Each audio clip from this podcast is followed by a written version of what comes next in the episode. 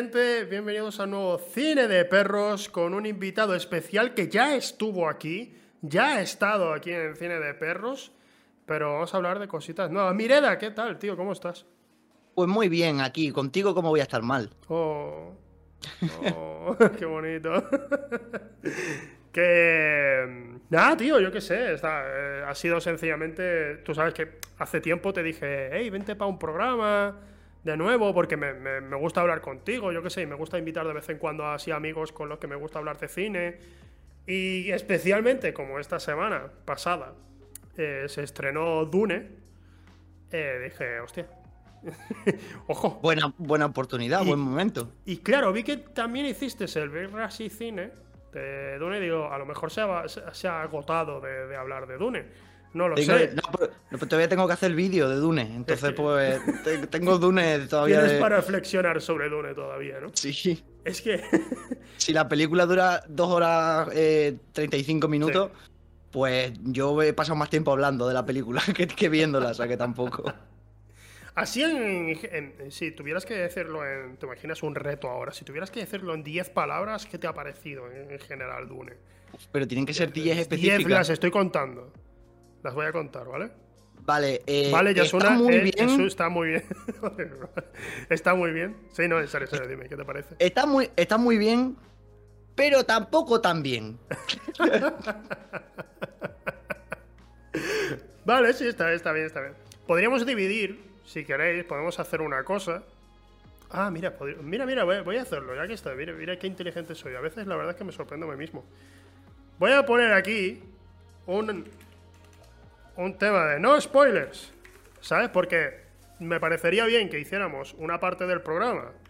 Sí, sí, sí, me parece, me parece. Sencillamente diciendo, oye, que no va a haber spoilers, no os rayéis, pero ya después pues empezamos aquí a, a meternos en, en, todo. Pero bueno, me deja elegir el color, ahora sí. ¿Esta letra la ves apropiada? Ahora, ahora te imaginas, el programa va a ser solo elegir la letra. No, no. spoilers. Esa casi mejor. Así aquí, aquí debajo. Mira qué bien. Bueno, claro, la gente no lo está viendo ahora mismo. Hay, no spoilers. Vale. Em, ¿Te imaginas qué te parece el final de repente? ¿Qué te parece el final de Dune? ¿Te acuerdas eh, cuando.? es muy curioso lo que, de lo que se está hablando. Eh, por último, mucho de la película es la gente, la gente que está flipando un poco con que se haya estrenado un mes antes en ciertos sitios de Europa. Y, y Estados Unidos están allí esperando como, bueno, pero, pero la peli es nuestra, ¿no? Dirán. Es, de aquí. A ver, pero eso, o sea, no es una práctica tan rara en realidad, sobre todo con grandes estudios, porque Marvel también lo hacía. ya no, pero luego ya se pusieron con el estreno universal, no con el estreno mundial a la vez. Pero antes Marvel estrenaba aquí sus películas una semana antes, bueno, aquí en España y en algunos países de Europa las estrenaba antes por a modo un poco de test screening también, en plan, a ver cómo va reaccionando la audiencia, o mejor dicho, porque luego ya la peli no se cambia, o si se cambia son cosas muy menores, pero eh, para saber qué números van a tener, para saber qué, esperar, qué esperarse. Exacto, exacto. Yo lo he visto, claro, es que la gente, a lo mejor, como hemos, como estamos volviendo a esta normalidad de estrenos de cine, de ir al cine y tal, pues habrá gente que habrá dicho, vaya, y este bombazo no lo estrenan universalmente. Y puede que haya sido lo que tú dices, ¿no? Que sencillamente es un poco test screening. Más que test screening, creo, creo que es una forma de ver qué tal funciona en mercados exactamente, que, no, son, que no son el público objetivo, ver qué tal funciona y si funciona así tocho, le metemos ahí un montón más de promoción durante las semanas que quedan, ¿sabes? Y ya luego ya luego, pues, pues a ver qué tal sale en Estados Unidos. Bueno, todavía falta también en China y eso, que todavía no ha salido en todos los países así que puedan dar más dinero. Que creo que Dune no creo que en China vaya a ser no, estoy seguro. China es un país raro en cuanto a cine. no, no, sé, no saben. Hollywood no sabe vender en China todavía. No saben, no saben. Porque intentan. Oye, mira, vamos a, vamos a hacer esta película todos con actores chinos y vamos a hacer. Esta, está eh, dirigida por alguien que es chino. Vamos a hacerlo para China. Y, secuencias de artes marciales porque son chinos. Les debe gustar. No creo que les guste otra cosa, ¿no? que se peguen y eso. Y, que se peguen y claro. Y nada, que, que, que les que, hay películas que por mucho que se esfuercen, a China no importa una mierda y se acabó, ¿no? No, no, eh, no, hay más. Pero vamos, que ya quitando China a un lado, eh, también el tema de Dune específico, ha sido curioso porque, claro, es una película que se iba a estrenar el año pasado, el año de la pandemia, y es una película muy grande de la que el estudio espera mm, recaudar mucho para hacer la segunda parte, porque Warner le gusta mucho eso de hacer, voy a hacer una película que en realidad quiero hacer dos o más, o las, que me dé para hacer. Sí, sí, sí. Pero voy a hacer una, a ver qué tal va, y ya si eso luego hago la segunda parte. Con It, por ejemplo, hicieron exactamente. Creo que It era de Warner también, si mal no recuerdo. Hicieron exactamente lo mismo. Hicieron la primera y luego ya en función de los resultados, pues ya dijeron, venga, la segunda. Sí. ¿Qué, pasa con Dune? Que se va a estrenar eh, el año que hay pandemia mundial, todos los cines cerrados, dicen, vale, esto hay que guardarlo, esto no, no lo podemos sacar ahora porque si lo sacamos ahora nos va a pasar un Tenet va a ver la, va a ver poca gente en el cine y no va a haber segunda parte y se va a quedar encima la historia coja, porque ya, ya es una historia que está pensada para dos partes mínimo. Sí, sí, sí, sí. Tampoco entiendo yo muy bien eso de vamos a, vamos a hacer una película y a la mitad ya se acaba. y ya la segunda, pues ya si hay. Si sale bien, ya la segunda otro año. Y si sale mal, pues te compras luego un Blu-ray que pone Dune, primera parte. y, ya está. Se acabó ahí. Y se acabó. No, es un poco. Bueno, también Warner creo que tendrá un poco de miedo. Porque precisamente este año se ha metido tres hostias en la taquilla. Porque Maligno se ha metido la hostia. Cry Macho, la nueva de Clint Eastwood, otra hostia. Y bueno, y la de Reminiscencia ha sido la, la, la, madre de todas las hostias durante el COVID, ¿eh? O sea, es que esa película recaudó, o sea, fue irrisorio. No, no recuerdo exactamente, lo voy a buscar, pero vamos, es que se quedó con una mierda de, de dinero. ¿eh? Nadie, recuerda cuánto recaudó ni la película en sí, porque nadie la vio. Claro, claro, no, no querrían ni siquiera ni siquiera verlo, ¿no? En plan, joder. A ver, lo estoy buscando el dato exactamente. Joder, macho. En 3.200 salas allí en Estados Unidos recaudó en total 2 millones de dólares. ¿Y costó? 60 y... 68 millones. 68 millones la película. Luego el tema Bueno, se, ve, que yo diría que en promoción no han gastado mucho, precisamente. Porque si, si hay 2 millones, por muy mala que sea, o porque, por poco interesante que sea la película, si solo recauda 2 millones, haya faltado un montón de, promoción. Pero de promoción, está claro. Entonces, pues, claro. Eh, entonces, pues, yo creo que vienen un poco cagados. Sí, aunque yo creo que eso con Dune, fíjate, ha pasado un poco lo contrario, porque Dune. Mm, es, como que había mucho, mucho comentario en internet, ¿sabes? Desde que se anunció que, que Villeneuve iba a, adaptar Dune. Es como que ya se empezó a hablar de, oh, Dune, la saga de libros, tal, no sé qué, no sé cuánto. Hmm. Es como que por ahí le ha salido un poco, le ha salido bien el, la promo a Warner, porque creo que tampoco se habrán gastado mucho, o sea, tampoco he visto una promoción muy, muy grande, o sea, no, no al nivel, por ejemplo, de Marvel.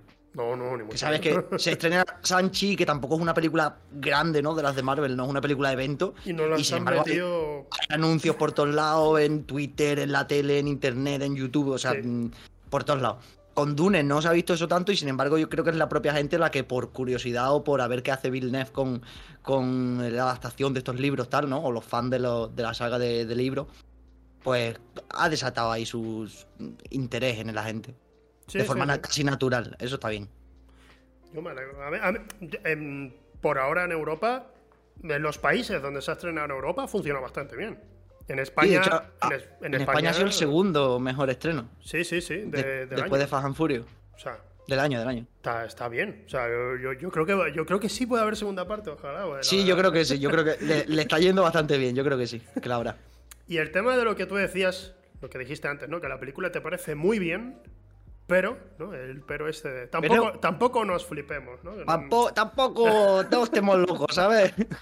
Nos pasa, nos pasa a todo el mundo. A veces con ciertas películas que decimos, a ver, está guapa, pero relajaos, por favor. Lo, que da rabia es cuando tú dices, esta película no tiene nada. No tiene absolutamente nada. ¿Por qué os gusta? ¿Qué ha pasado? Y, y la ves reflexionando y dices, pero ¿Por qué triunfa no esto? Entiendo. No, entiendo. ¿Qué, tiene? ¿Qué es lo que hay? O sea, querría saberlo porque es una mierda y triunfa.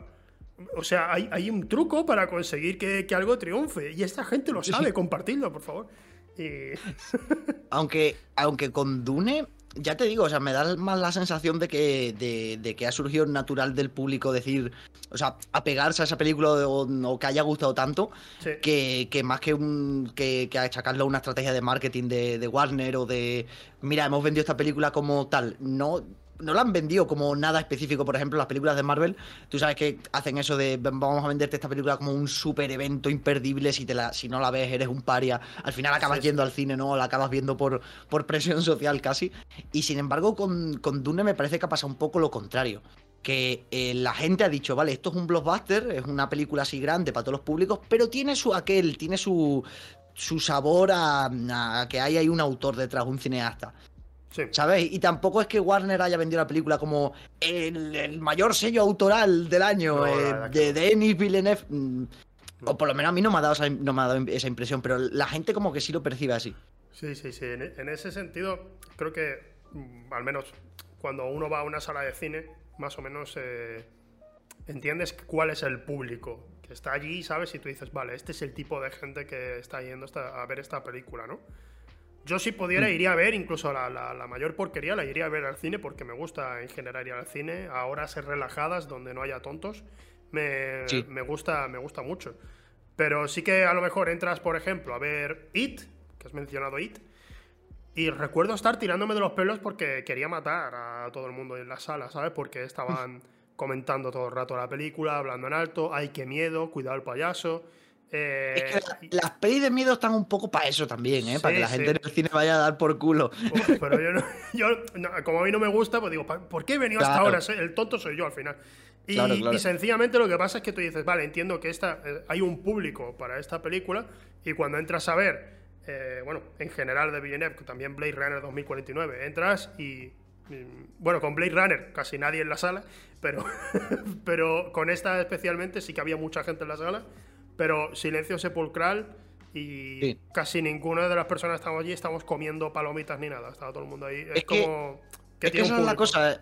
Es un blockbuster, pero porque funciona perfectamente igual que, que podría funcionar Star Wars, incluso una película de Marvel, pero no sientes un respeto viéndola, ¿sabes? Es como que como que dices, esto esto es más cine que eso otro, ¿no? Como diría Corsese. Es un poco como que da esa sensación, como que, uy, cuidado, que, esta película es seria. Aquí hay, que, hay que, tener un respeto y hay que, guardar silencio en el cine.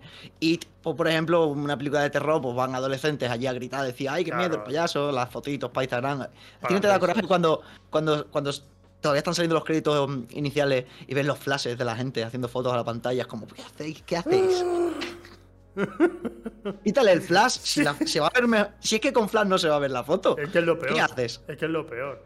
La, con el tema así de, de la gente yendo al, cine para, ver esta película de Dune, me, me pilló por sorpresa que fuimos con, con mi cuñada, que tiene 12 años. Y claro, ella por último sencillamente de vez en cuando le digo, te pongo una película, a ver qué te parece. Y recuerdo que fue. O sea, yo le estaba poniendo cine que digo, bueno, pero esto es más para todo el mundo. O sea, ve Parque Jurásico, por ejemplo, ¿no? La primera vez que vas a ver Parque Jurásico, a ver qué te parece. Pues le parece muy entretenida, le gusta. Pero claro, un, día de repente estoy viendo los extras de Bad Max y ella llegó a casa y se quedó mirando la pantalla así interesada. Y digo, ¿a ti te va a gustar esta película? ¿Crees que te va a gustar? Y dice, ponla. La vio y dice, ah, me ha encantado. Y poco a poco, es como que de vez en cuando le digo, ¿sabes? Hay una película, que a ti que te, te está gustando el anime, hay una película, se llama Kill Bill, y le pusimos Kill Bill. Y se vio, Kill, se vio Kill Bill volumen 1, y termina y le, dicho, le digo, ¿qué te ha parecido? Y dice, ¿hay una segunda? Y digo, claro, y dice, ponla, por favor. ponla la segunda. Y, pero claro, ya, o sea, que fuera a ver Dune era como, ojo, ten cuidado porque esto es Villeneuve, ¿sabes? Villeneuve sabemos que es un tío que le gusta dirigir de una forma más densa, tomarse su tiempo en presentación de, escenario, de la maquinaria que va a haber, todo eso se toma su tiempo. Y digo, bueno, ¿seguro que quieres venir? Sí, sí. Vale, venga, para ti. Y termina la peli. Y yo le digo a Rebeca, a mí sí me ha gustado mucho, la verdad. Me, gustó bastante la película. Y digo, me, me ha gustado mucho, tal, tal. Estamos comentando y digo, ¿qué te ha parecido a ti? Y me dice, me ha encantado, me voy a comprar el libro para leerlo. Me lo digo, hostia, ¿en serio? Eso, eso es una cosa que, que, he escuchado mucho también en redes, que me han dado ganas de leer el libro por, por ver esta película. Oye, eso, eso es positivo siempre. Muy bueno, eso, está eso, genial. ¿eh? Eso, eso, está bien. Ya quitando, quitando lo que sea la película, si está mejor, si está peor, eh, solo el hecho de que, de que esté despertando a la gente esa curiosidad o esas ganas de leer, pues mira, eso ya es un mérito. Sí, sí. Eso ya no se lo quita de... Que, a ver, la película no es mala, ¿sabes? Que yo no digo que, a mí no me ha gustado, la odio, no sé qué. No. sé, que, no, sé que no has dicho eso, sé que no has dicho eso. Es muy distinto, o sea. pero lo quiero dejar en claro. Y más con una, con una película que tiene proporciones bíblicas como esta, ¿sabes? Eh, claro. Sencillamente mm, va, va, a haber muchas opiniones y algunas están equivocadas como la tuya. No, en serio. Y, y sencillamente tiene tanto tiene tanto en lo que te puedes perder que sencillamente dices, ostras, pues estas cosas me han gustado y estas no. Hay, hay un par de cosas a mí especialmente que me han dado algo de tirria de la película, que yo lo he comentado a varias personas y digo, esto en particular no me ha gustado nada, me ha parecido pesado. ¿Sabes? Son ciertos detalles. Pero lo otro que tiene me ha encantado, o sea, me, he vuelto loco con ello. Entonces, porque además Villeneuve tiene un estilo que me gusta mucho. Entonces, pues digo, hostia, pues estoy dentro, me da igual esos, esos pequeños errores, casi no los tengo en cuenta, estoy dentro totalmente. Cuando salen películas que son más vacías, que, que, no tiene una autoría, ¿no? Porque lo que has comentado antes, ¿no? De que la gente va a ver al cine eh, Villeneuve. Pero tú sabes que, a pesar de que Chloe Zhao es una autora, no vas a ver, la gente no va a ir a ver Eternals por la autoría de, de No, no, no es lo mismo tampoco, porque también eh, Eternals pues, es parte de la maquinaria de, Exacto, de, Marvel. Por eso a eso me refiero. Incluso, incluso aunque eso ya no es un problema de, la propia Disney, ¿no? O de, los cineastas. Si, si a Cloeza o le dan eh, no va a pasar, pero le dan completa y total y absoluta libertad creativa eh, con Eternals, toma, haz lo que tú quieras es lo que tú dices, la gente no va a ver la película porque es la película de Chloe Zhao, la directora ganadora del Oscar. Eh. No, la gente va a verla porque es de Marvel y ya hemos visto 25 y hay que verla 26. Entonces, a mí me, da igual. Yo voy a ver el, Doctor Extraño porque la dirige San Raimi. Cuando la vaya a ver y diga, oh, es igual que Spider-Man, o que, o sea, que Spider-Man me refiero que, que la que se estrena en diciembre, ¿sabes? Es, igual que las otras de Marvel, pues me voy a quedar un poco como, bueno, si también sabía lo que venía. tampoco me esperaba mucho. Sí, sí, sí, un episodio más ahí en medio con algún que otro detalle que a lo mejor tú dices, ah, esto es de Sam Raimi, ¿no? En plan, Habrá, habrá, un poco de close-ups de los actores con movimientos así, un poco rotando la cámara, y será, ah, esto es de Raimi. Pero aparte de eso, o sea, nos estamos adelantando a lo mejor aquí muchísimo. Sí, a lo mejor nos equivocamos, a lo mejor, a lo mejor nos equivocamos y le han dado completa y total y absoluta libertad creativa. nunca se sabe. Que, estaría, guapísimo siendo Raimi, que, que, que, ha hecho que cuando tuvo la libertad precisamente en Spider-Man 1 y 2, aquello, salió guapísimo. estuvo, estuvo muy bien. Entonces, pues la verdad es que gustaría mucho. Pero sabemos que Disney tiene tiene su tiene sus tiene sus previs, tiene los previs hechos anteriormente, o sea, tienen hay ciertas cotas que alcanzar, tienen una fórmula, sabemos que sigue funcionando, por mucho que la gente, incluso yo, de vez en cuando diga, va, pero esto se va para abajo, esto tal. Por ahora sigue funcionando y tiene pinta de que va a seguir funcionando, porque están construyendo este mundo de multiversos y tal. Así que y, igual. y, que yo también entiendo que, hay, que tener, em, hay que tener en mente el punto de vista empresarial de Disney, ¿no? o de Marvel Studios, que es, si yo estoy haciendo una cosa muy grande, no puedo a una de las piezas de esa cosa grande decir, venga, esta hazla tú como tú quieras, así. Te puedo, o sea, con según qué directores sí se nota que les dan más o menos libertad creativa, porque por ejemplo, cuando, cuando Disney, Disney hace una cosa que a mí me, me hace gracia y a la vez me molesta un poco, que es por ejemplo, eh, ¿qué te digo yo? Black Panther. ¿Vale? Black Panther es una película que va a apelar a la comunidad afroamericana de Estados Unidos, como, como es lógico, ¿no? Porque es una película para los negros de Estados Unidos. Em, y la va a dirigir un afroamericano. Y luego la ves y dices, pero. Si no lo hubiera dirigido un afroamericano, ¿no sería exactamente la misma película? O sea, no, no me. Porque tú ves Black Panther y dices, no es una película de, de Spike Lee. No. o sea, no. ni, de, ni de este hombre ahora también que está destacando. bueno, ahora. Que bueno, creo que con, ¿Eso no quién? ¿Quién ibas a decir? Eh, Leches, este director que se me ha ido el de Get Out y Ash. Ah, el em, Jordan, Peele. Jordan Peele, ese, sí, efectivamente. Que no, no, hay, no hay cierta. No hay un cierto toque, no hay una cierta autoría, es solo un producto más dentro de Marvel, para mi gusto. Black Panther es así, vamos, no, no hubo más. Es que es eso. Eh, sin embargo, creo que con, con Sanchi sí creo, creo que no han hecho eso de, de director eh, asiático, ¿no? O, asiático-americano, ¿no? Ahí no sé cuál es la nomenclatura uh, apropiada. Vamos a verlo, vamos a verlo. asiático-americano, claro, sí, no, habrá. Asiático-americano, no porque. Es que también. No sé cómo se dice. No, tengo ni cómo, no tengo ni idea, pero los chinos que viven en Estados Unidos, si es que no, no hay nada de malo en decirlo, sí, es lo que son. Eh, es que también Sanchi es una película que se nota mucho que está hecha para el público, o sea, para el mercado asiático, no para el público, pero, pero también quieren suplir esa, eh, digamos, representación de la comunidad asiática en Estados Unidos, que no es poca. Sí, claro, claro.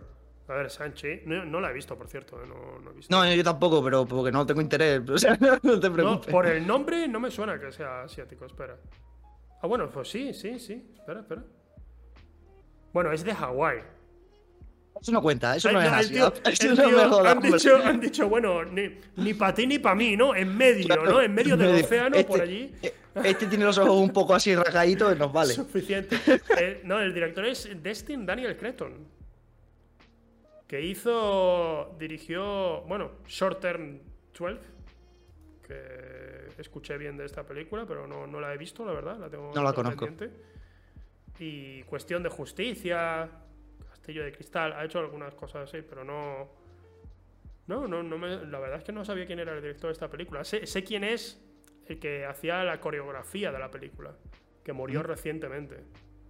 Oh, no sabía eso. sí, es, es, el que es el que el tío que se encargaba de las coreografías, por ejemplo, de Kingsman, de las 12 Kingsman, em, de Bienvenidos al fin del mundo, la de Edgar Wright, eh, las partes que estaban guays de Wonder Woman, de la primera. Eh, la parte guay. o sea, cuando la acción molaba, ¿sabes? En Wonder Woman estaba e-, ese tío. Y era un experto que, había trabajado como especialista junto a Jackie Chan. O sea, imagínate que el tío sabía de lo suyo y durante la última década ha marcado un estilo, pero se ha muerto recientemente. Es lo que, es lo que tiene. Tú puedes ser muy bueno en lo tuyo, pero al final te vas a morir. Pero te vas a morir, tío. Intenta hacer algo al menos antes de. ¿Qué le hacemos? pero lo hizo, joder, lo hizo. Y para lo, hizo, lo hizo y, bien. Y para esta película, este creo que fue su último trabajo. Este fue lo, último que hizo. Y claro, pues tengo, cierta curiosidad por eso, pero la verdad es que por el director y por. Bueno, y guionistas, no sé ni. Que es los que eso, que. Los guionistas, que por cierto son 1, 2, 3, Luego Screen Story 4-5 y basado en los cómics de Marvel de Sting Englehart y Jim Starlin. Pero son cinco guionistas, tío. Sí, y eso sin contar los, y eso sin contar los, señores de corbata que están por encima de los guionistas diciendo, no, esto no, esto así, esto así, esto así. que aportan más y escriben más parte del guion que ellos mismos. Exacto, exacto, Sí, pero pero precisamente con, con, Dune eso es una cosa que, que, sí hace Warner que no hace Disney, que, que sí es voy a apostar por este director, en plan, sé que este director vende, por, por ejemplo, Villeneuve. Bueno, Villeneuve no es que venda mucho, porque la verdad es que ha tenido muchos fracasos en taquilla, pero es conocido. Hmm. Y la gente le reconoce la calidad de, sus películas. Entonces, es un, es un nombre atractivo, es un tío que eh, Warner la ha intentado vender también un poco como el nuevo Christopher Nolan, ¿no? En plan, los nuevos Mm, blockbusters eh, de autor, por así decirlo, llamarlo de alguna manera. Sí, es un poco eso, sí, es verdad. Entonces, sí se nota que es un poco más, Dune es un poco más a lo que tú veas, ¿sabes? Hazlo así como tú, Porque además ves la película y dices, es muy Villeneuve. Es muy. Muy. Eh, ¿Cuál es la palabra que estoy buscando? Clásica, por así decirlo, ¿sabes? Sí, sí, Visualmente. La verdad que sí. No, no, tiene, no tiene ningún tipo de.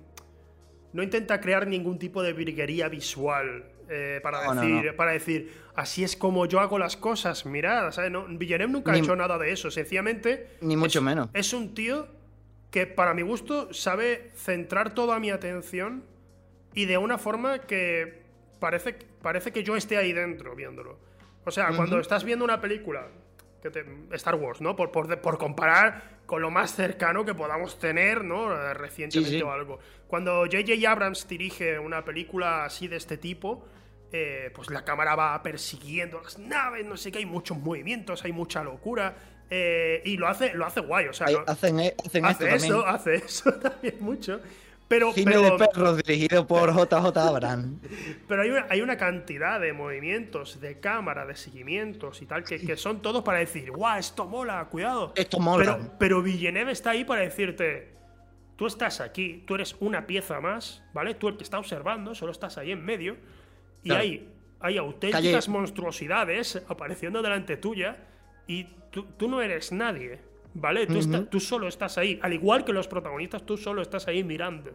Exactamente, es un calla y mira. Sí, sí, totalmente. Y, tam- y también eso conecta mucho con la historia porque los personajes de la película también suelen estar en esa situación de calla y mira, porque ¿qué vas a hacer frente a un gusano gigante? Exacto, exacto. Te- exacto. O dejas o dejas que te coma o, o te quedas mirando. Todas las veces en que aparecen a- algún gusano en la película, no, esto no es spoiler porque creo que la gente No, sabe de va Dune. salen en el- salen en el tráiler los, Sí, los sí, sí. gusanos.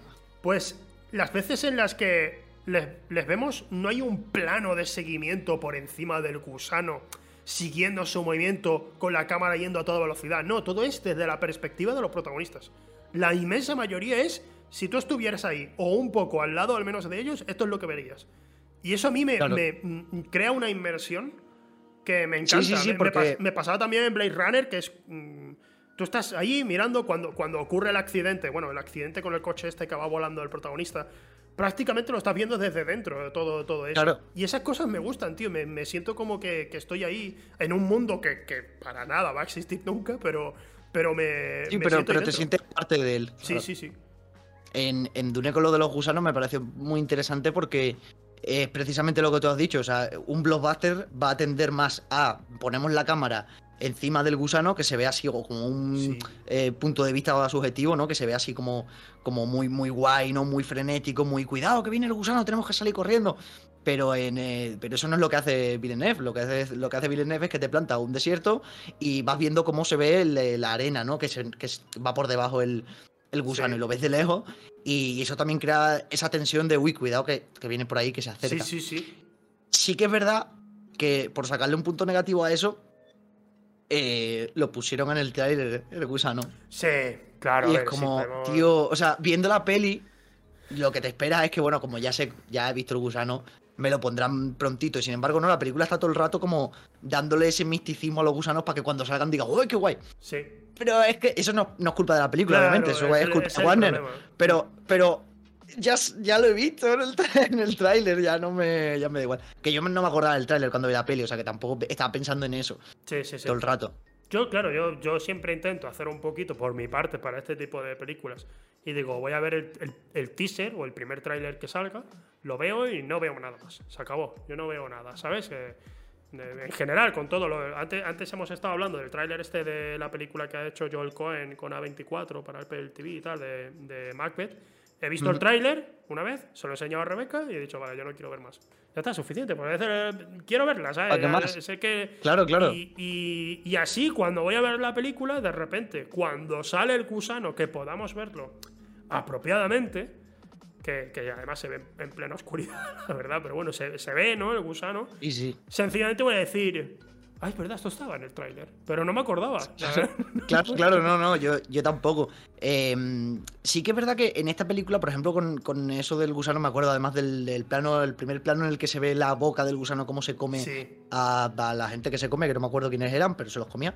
Eh, es la primera vez que se, que se ve la boca del gusano, me refiero. Sí, Y, y bueno, y tampoco, si me acordara, tampoco lo iba a decir, ¿no? Porque estamos en no spoiler. Pero, de hecho, sí me acuerdo, sí me acuerdo, pero no lo Ahora quiero sí te decir. acuerdas. Y sí me acuerdo, sí me acuerdo.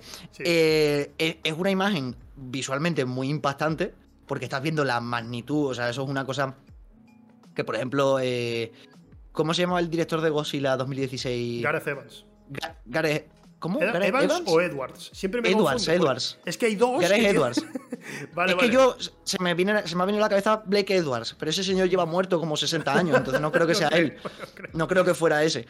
Eh, la, la magnitud de, de Godzilla, casi todos los planos de esa película son a pie de calle. Hmm. Entonces, y, y siempre está, nunca ocupa todo, o, o rara vez en la película ocupa todo el cuadro Godzilla. ¿Para qué? Para que veas la, la magnitud que tiene. Y con el gusano hacen una cosa muy parecida, porque como lo estás viendo desde el punto de vista casi de los personajes, o estás viendo a los personajes a tamaño normal, o si acaso, eh, lo que ves de el gusano lo ves de fondo, muy, muy pequeñito, ocupando poco del plano, y eso es lo que genera esa tensión. Luego, cuando sí se ve la boca y se ve cómo se come a la gente, ocupa todo el plano. Y ves que la gente al lado de la boca del gusano son minúsculos. Y eso visualmente eh, es muy impactante porque dices, ahora sí entiendo la magnitud del, problema, ¿no? O la, o la, magnitud del bicho en sí. Sí. Y eso está muy guay y creo que, es, que Dune tiene muchos planos así, tiene mucho, muchas imágenes que son visualmente muy potentes, pero sin embargo, eh, a mí me ha, dejado muy frío en cuanto a apartado visual, porque es no la paleta de colores es gris y a, veces un poco marrón. Y hay dos escenas en la película que están, eh, están hechas con una fotografía en plan con, con otros colores, ¿vale? Hay, hay un, par de escenas que se ve todo verde y hay otra escena en la que se ve todo rojo. Y dice, pues, eh, está bien, eso está guay, me estás dando un poco de, de, Me estás diferenciando estas partes del resto de la peli. Pero no hay ningún sentido narrativo en eso. Hmm. Es porque, bueno, está guay, ¿sabes? Queda bien. O sea, si yo si fuera un profesor de comunicación audiovisual, pues te tendría que aprobar, porque se ve muy bien, ¿vale? porque lo ha grabado bien y tal. Pero, pero no hay un... Es que eso luego si quieres lo tocamos mejor en tema cuando hablemos tu crítica final de Dune es en la universidad esta peli prueba. En la universidad prueba, sí, eso seguro. Es que Dune me parece muy academicista en ese sentido. O sea, me parece que es una peli muy, lo que te he dicho antes, muy sobria y que a veces tiene imágenes visualmente muy potentes, pero sin embargo me parece muy plana en cuanto a color, porque es que esto todo el rato es, marrón. Pero, en cuanto a color, pero esto, eh, eh, aquí en, este sentido, con el tema del color, porque no eres la primera persona que veo que está hablando del tema de, cómo se ve el color de la película, eh, entiendo que es que al final, por mi parte, voy a decir esto, es una opinión personal, porque si, si, al final dijéramos, no, pero es que yo quiero que tenga este color, las películas no pueden tener todo el mismo color. Y esta, obviamente. esta, al fin y al cabo, se distingue totalmente de todo el color que estamos viendo generalmente en la mayoría de películas. Está volviendo un poco. Está volviendo un poco atrás, tampoco a, no, está yendo al blanco y negro, está yendo una década, si acaso, un poco atrás, pero no sé, he visto un poco de rechazo con eso, pero yo veo y digo, bueno, a ver, la verdad es que tampoco no son mis colores favoritos, sinceramente. Es, una decisión estética, simplemente. Claro, está, lo han decidido así. No, tiene más. Pero entiendo que tú dices, a mí no me gusta tanto esta decisión estética. Pero hay gente. que, hay gente es que, toda la peli marrón, toda la peli gris, al final te deprimes viéndola. pero hay gente que dice, no, pero es que está mal. O sea, el color está mal elegido. Es como. No, no, claro, eso, es un tema aparte. ¿Sabes cuánta gente está trabajando ahí que, que pasa de Twitter? Claro. ¿Sabes, ¿Sabes la de gente que está ganando millones ahí eh, y, vas tú a decir, no, eso está mal? Eh, pues bueno. Eh, es, que, es que también. Es que también. o sea, podría decir, eso está mal si, por ejemplo, la película buscara un tono así súper serio y no fuera una película seria. Exacto. Pero, pero yo creo que Dune se toma muy en serio a sí misma y funciona bien, porque cuando una historia se toma demasiado en serio a sí misma, llega un punto en el que dices, esto es ridículo. ¿Sabes? Y con Dune, con Dune es muy fácil que eso pudiera pasar. Y sin embargo no pasa, lo cual pues, ya tiene su mérito. Porque estamos hablando de una historia de gusanos gigantes en el desierto. ¿Vale? Entonces, tiene que haber un punto en el que digas, la suspensión de la credibilidad aquí es, me llega hasta aquí, ¿sabes? Ya si, si la película se toma demasiado en serio cuando mm, se está empleando con un gusano, mm, olvídate. Sin embargo, eso no pasa porque el tono de la película es muy... Mm, eh, es constante, ¿sabes? Es muy sólido. Eh, tiene un tono y ese tono va con el, con el tono visual, con, con esa paleta de colores tan, tan fría y tan, tan apagada. O sea, yo ahí no, no en, eso no pongo quejas. Ahora, ¿No me ha gustado eso? No, no me ha gustado. No me ha gustado porque es, es como mirar una pared de estuco. Todo el rato estás así mirando y dices, bueno. Eh, Además, también, también es que los, primeros pósters eh, eran como, como que te ponían la arena rosa, ¿sabes? Como eran como muy pop, como muy, muy psicodélico. Y, luego salió el primer trailer y es como, no tiene nada que ver con lo que me estaban vendiendo antes. O sea, claro se nota eso de esa movida de, producción en la que en la que están diciendo vamos a ir soltando póster así a ver a ver cómo va cómo le va cuadrando a la gente si lo quiere más así más asado sí. sabes porque porque te estoy hablando de la época de, cuando eh, se confirmó pues primero se confirmó que que Villeneuve iba a adaptar Dune. Eh, creo que estuvo durante un tiempo la idea de que fuera una miniserie no sé si en plan de seis capítulos una cosa así verían que eso no sería rentable porque iría directa a plataformas y, iba a ser una producción cara de todas maneras. Y al final, al final optaron por película y menos mal, pues me, gusta más el, Me gusta más el formato película que, el formato miniserie.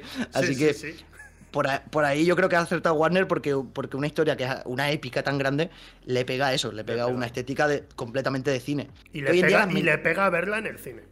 Y le pega verla en el cine, totalmente. O sea, yo es que además creo que Dune en casa perdería bastante. Quien no tenga una pantalla así apropiada y especialmente el sonido, eh, que no tenga un buen sistema de sonido algo, se va a perder una experiencia. Mm. Que, está pasándonos al final con, muchísimos productos al final, porque están saliendo muchas películas también directas al, al streaming y tal. Pero esta, esta, esta película aquí de repente es un poco, para mi gusto, fíjate, o sea, es, es, un, es un poco una tontería, pero una, una producción así de grande, un blockbuster así, es un, es un poco soplo de aire fresco porque desde hace bastante que no veo una película que yo diga, esta es para verla en el cine.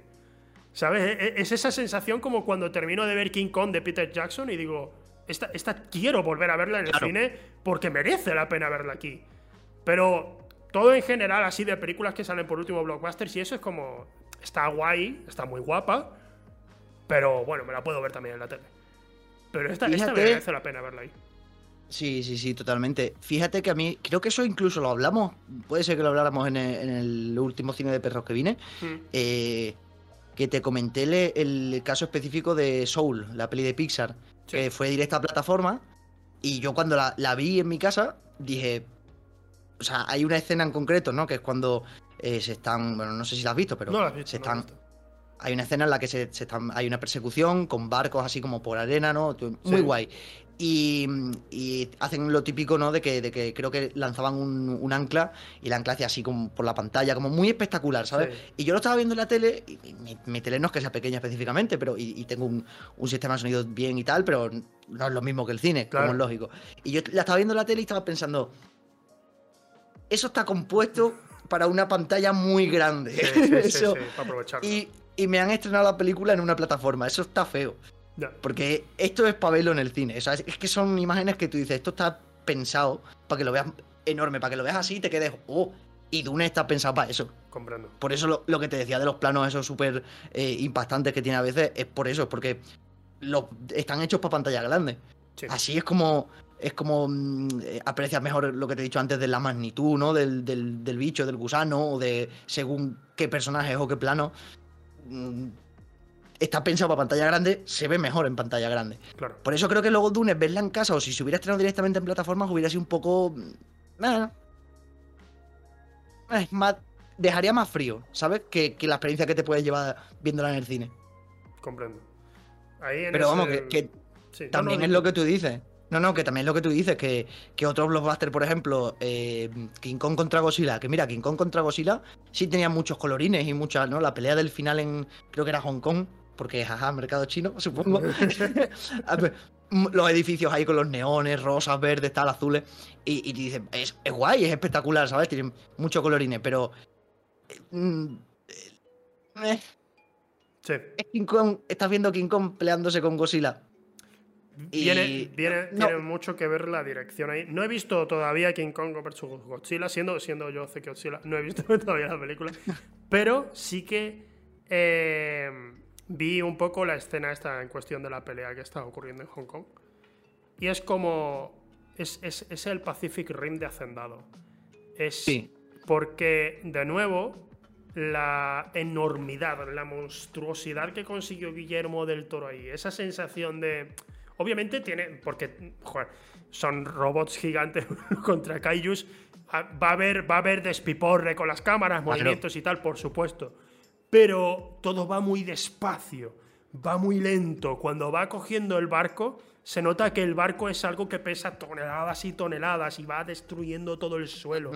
Em, te, va, te, va, recordando todo el, todo el tiempo que estos son criaturas de cientos de metros. Entonces, cuando mete el puñetazo y va atravesando todo un edificio para acabar dando en una sillita y la sillita da en la mesa y se mueven las, las estas bolitas metálicas que tiene mucha gente en su oficina y luego sale de ahí, no solo para crear un pequeño gag visual, es para decirte, recuerda que la mano de, esta, de este robot mide cuatro plantas, solo con un, siendo el puño cerrado. Y, o sea, recuérdalo. Y te está recordando todo el rato eso la película. Y te mete contexto. Y claro, viendo, viendo esta, la, la de Kong vs Godzilla, yo lo estaba, lo estaba, pensando. Digo, esto es va a ser planos generales y la cámara se va a mover como si el operador de cámara fuera también un robot gigante. Entonces te da la sensación de que tú eres un robot gigante. tú eres del mismo tamaño que los que los mm, Exacto. Y entonces eso, que eso no, no, estoy diciendo que sea malo, no es, o no, la han cagado. Pero sí que a mí, a mí, a mí me hace perder eh, esa inmersión que han conseguido otros directores como son Gareth Edwards y eh, Guillermo del Toro. Para mi gusto sí lo consiguen. Claro. Y mira que eh, a mí Pacific Rim no, no me gusta. O sea, no, mm. puedo con esa película. Nunca la he podido ver entera del oh. tirón. Lo he intentado, ¿eh? Lo he intentado. Pero no. No puedo con ella. Pero sin embargo, esas cosas de dirección sí las tiene, ¿sabes? Eso no, eso no se le puede quitar. Mm. Y, y, tú la comparas con, te digo que a mí no me gusta porque, como diciéndote, Pacific Rim siendo la puta mierda que es, es, mejor, es mejor que, que Godzilla vs. Kong. No, es que como no la he visto, como no la he visto, pues no me Yo, bueno, ya, sí, tampoco. a ver. ¿Tú quieres que te hable yo de, de Godzilla contra Kong? Porque si has visto esa pelea, ya has visto lo mejor que tiene la película. Sí, bueno, vi lo de que el mundo de la Tierra está hueca por dentro y con... Sí, bueno, pero eso ya son cosas que... Pero no, no, no sé que también sale un Godzilla robot, pero es que no... Tampoco eh, estábamos todos con las bromas de quién ganará, no sé qué, pero la verdad es que no, tenía, no tenía ningún interés en la película, sinceramente. Yo, yo tampoco, y cuando, cuando la vi en el cine me quedé muy frío porque eh, los blockbusters ahora es eso, es te voy a dar un espectáculo que puede ser visualmente apabullante, pero te vas a ir a tu casa vacío y sin, sentir nada, ¿sabes? Sintiendo lo mejor que, has tirado el dinero, si acaso, y has perdido el tiempo viendo, viendo esa película. Pero no, no hay blockbusters. Bueno, sí, sí los hay, porque mira, Dune es una prueba, es una prueba de, Dune es una prueba de, ello. Pero los blockbusters ahora tienden como mucho a eso, como a ser em, em, cosas de, usar y tirar. Sí. Sí, Vas al cine, vaya rápido. lo ves. Que todo vaya rápido Exactamente, mola mucho, está muy guay y a la semana ya nadie se acuerda de la película. Exacto. Ya, ya pasó, ya da igual. No creo que eso vaya a pasar con Dune, eso es algo positivo que tiene y, mucho menos si le sale bien y llegan a hacer la secuela, las tres series, las cuatro spin-offs y todo lo que tendrán pensado hacer en Warner. Es algo que, que, creo que tienen en común Villeneuve y un poco también lo tiene Fincher, a pesar de que Fincher no es, o sea, la única gran superproducción entre comillas, que hizo fue Alien 3. Mm. sus pelis son caras, sus películas son caras, todos sus productos son caros, pero no son grandes. No son franquicias ni, claro. No son nada de eso. Pero sí que es un poco como, bueno, da igual, porque la película va a ser de culto nada más salir. Sea como sea, esta película la gente la va a recordar. Y esto se mm. va a seguir hablando. Y el año que salió de Blade Runner 2049, eh, seguro salieron películas que triunfaron más y tal. Pero de Blade, de Blade Runner 2049 se sigue hablando. Tanto para bien como para mal, ¿eh? Pero se sigue hablando de, esa, de, esa, película, se sigue hablando. Es, que, es que es así. O sea, de hecho, yo eh, con Dune también me esperaba un poco algo parecido a Blade Runner. Yo de, de Villeneuve, ya te lo dije el otro día, solo he visto Blade Runner 2049 y, Dune que la vi en el cine. Entonces yo, yo me esperaba algo más en ese sentido, más parecido a, Blade Runner 2049. Y sin embargo, creo que Dune es muchísimo más accesible para el público general, para el, para el gran público. Me parece una película mucho más eh, asequible en ese sentido. No, no llega al punto de hastiarte o de, o de tener eh, planos súper contemplativos, como por ejemplo los podía tener No Man's Land, ¿no? Que era una película muy de tranquilita, de ritmo lento, para que tú te sientes y digas, hostia, qué bonito es el campo de América y los pobres que viven en caravana. qué, guay. Em, y, 2049 era eso, era Blade Runner, era todo el rato, era una tras otra, imágenes bonitas para que te quedaras así y dijeras, joder, qué guay la película que estoy viendo. para verla en el cine, ¿eh? también otra película y para verla, tienes que verla Totalmente, totalmente para verla en el cine. Em, y Dune no tiene eso, Dune no, no no lo necesita tampoco, mm. por, cómo está hecha la película, porque eh, Dune se presta muchísimo a que me hagas un plano de, de, cinco, de siete minutos de, las dunas del desierto mientras sale mientras se escucha música y van saliendo los créditos, por ejemplo. Yo me esperaba que empezara un, poco así, un poco de, toma, un, plano de siete minutos del desierto, para que veas el desierto, ¿no? Y, letras saliendo. Y, y, no, sin embargo, es una película que tiene un, ritmo bastante rápido. O sea, no es una película densa ni, ni difícil de ver. Ni, o sea, no es una película que te quedes diciendo, uff, qué rollo, qué coñazo, que, a ver si avanza la trama, así. Va todo el rato así. Ha habido mucha gente que dice que, que es lenta. Y comprendo, o sea, aquí cada uno tiene su opinión, ¿eh? Hay gente que ha visto muchísimo cine y igualmente dice, Dune a mí me parece lenta, ¿vale? No, o sea, no quiero aquí decir eh, algunos estamos por encima de otros porque hay mucha gente que sencillamente tiene su opinión y ya está y no pasa nada. Pero sí que es verdad que creo que mucha gente, muchos de los que dicen Dune es, demasiado lenta, están acostumbrados a cierto tipo de cine, a un cine más entretenido, y de repente cuando ha salido algo que es muy grande, pero es lento, y, con lento no estoy diciendo aburrido, estoy diciendo lento, de repente... esa, es la, cosa. es aburrida, digo, tío, o sea... Hay películas, que... hay películas que para mi gusto tienen un ritmo más rápido y son más aburridas.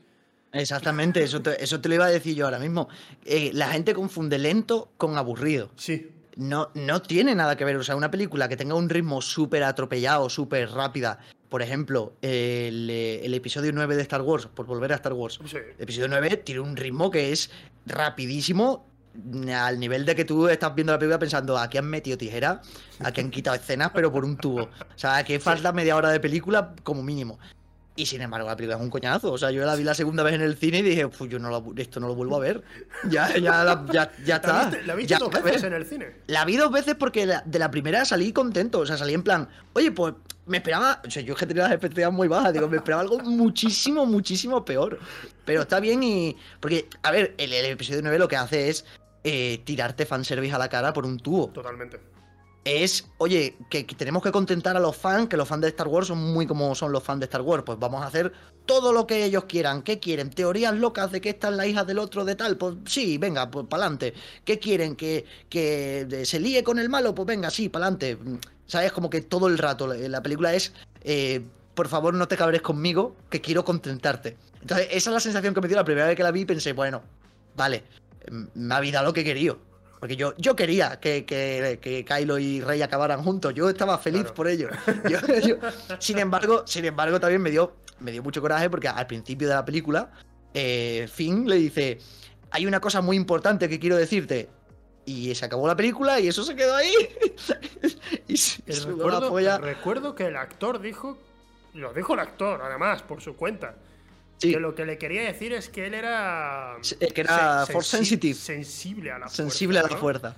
Sí, lo típico, ¿no? Que le dices a alguien cuando, cuando estás a punto de morir, ¿no? Oye, que yo siento la fuerza. Quiero decirte algo muy importante. De hecho, de hecho vi, vi un. Vi un edit que era en la escena del episodio 5 del Te quiero, lo sé. Y, y decía ella.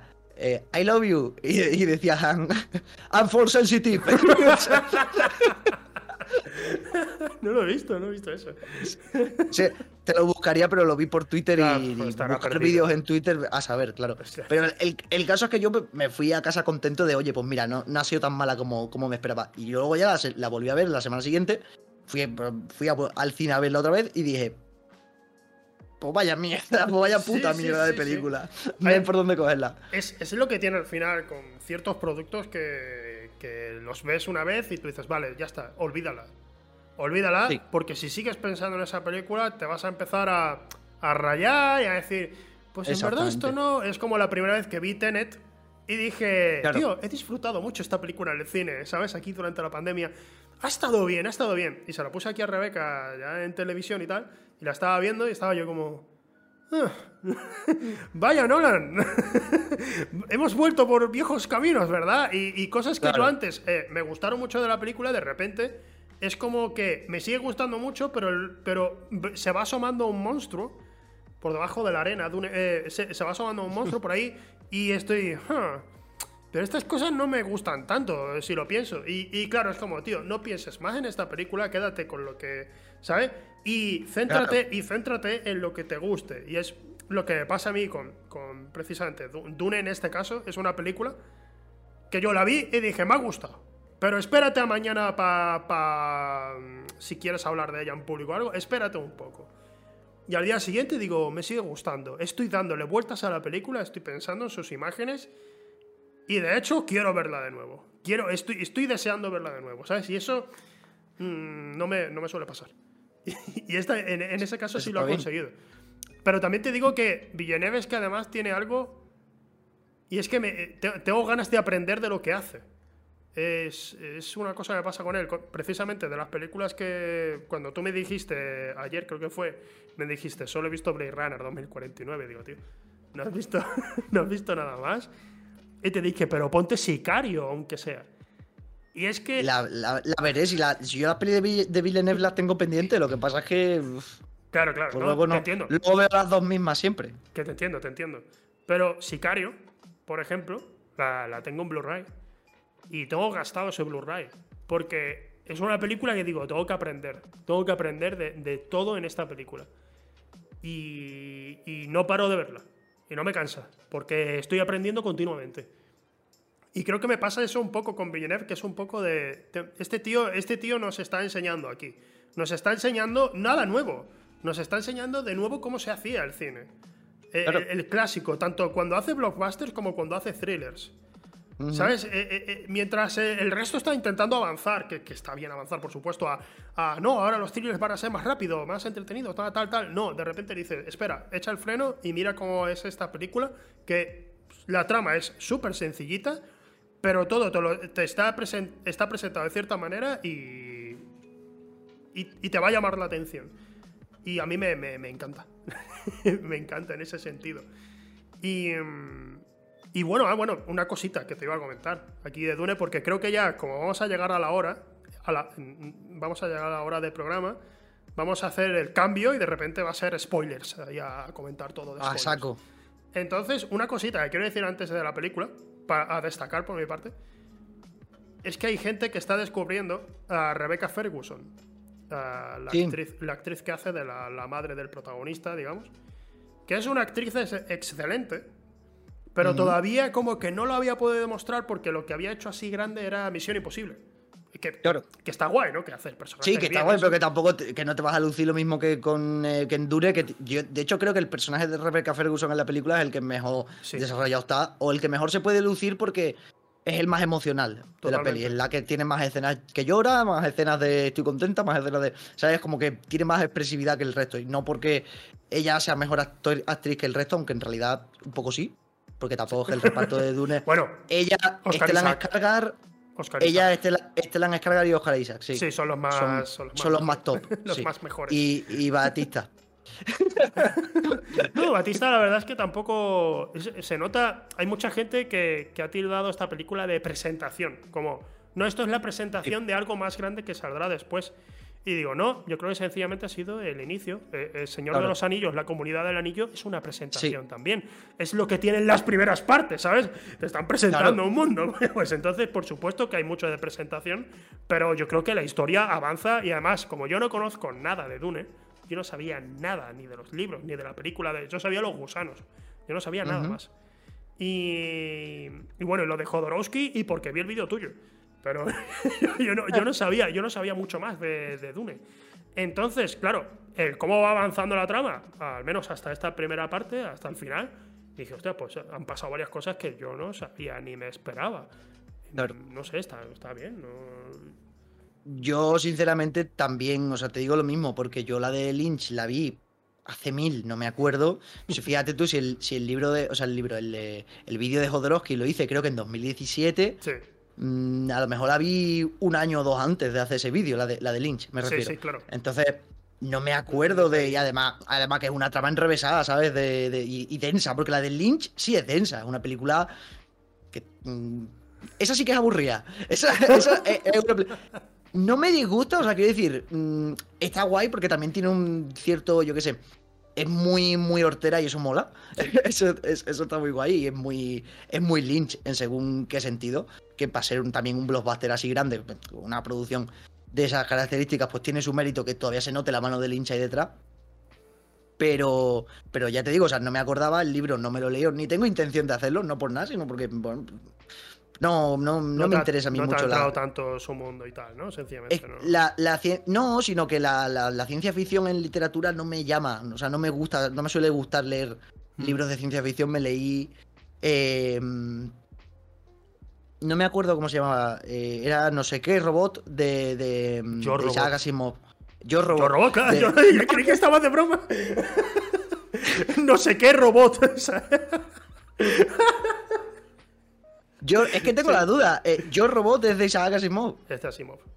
Entonces ese. Sí. Es que no me acuerdo ya. Es el que Yo leíste, me vale, acuerdo vale, porque vale, vale. Lo compré, lo compré en un kiosco de estos que tienen el, el típico cajón de libros por un euro y dije, Sí, sí, bueno. Isaac Asimov mola, me lo, me lo voy a leer. Y me leí, me leí ese y, y lo el típico resumen de, del rincón del vago de, de las leyes de la robótica, ¿no? De es que no era, no era yo robot, es que no era ese, tío. Es que estoy por ir a buscarlo porque no me Fundación. acuerdo. A ver, del venga, No, pero no, eran no. cosas grandes de. Era, era un libro de estos famosos, digamos, de ciencia ficción. No, no, no, ¿No? no, no era de los, no era de los tochos, no. No me acuerdo, no me acuerdo. Bueno, Pero da igual, era un libro, vale, sí, de ciencia no me acuerdo, pero que la ciencia ficción en literatura siempre me ha parecido una cosa así como densa, ¿no? Como incluso cuando alguna vez me han mandado, me han mandado en el, en el, eh, en el instituto, me han mandado algún libro que era así un poco más rollo distopía o más que tirara un poco más por ahí, por el, por la ciencia ficción. Sí.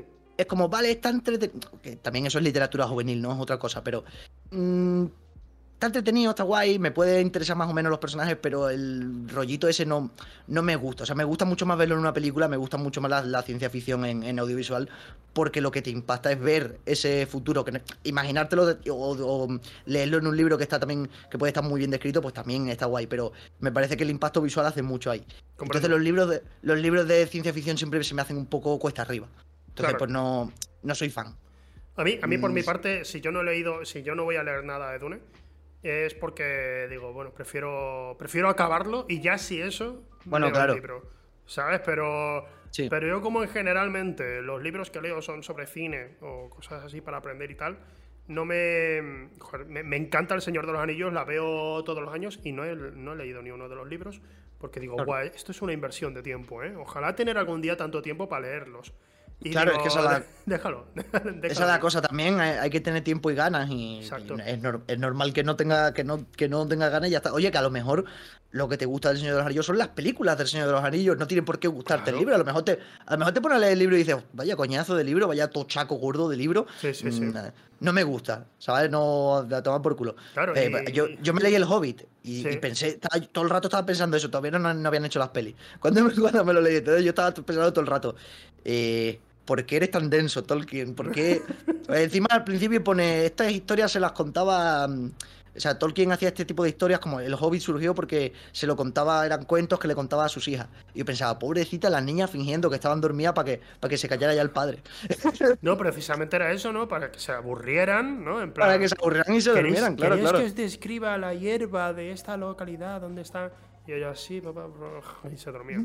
Y claro, Claro, el, claro. El, el tema... No, y, y sí, que yo tenga entendido, el Hobbit no es tan denso como el Señor de los Anillos. No, no, no, el Hobbit de hecho es una novela corta, o sea, el Hobbit creo que son 200 y poco páginas.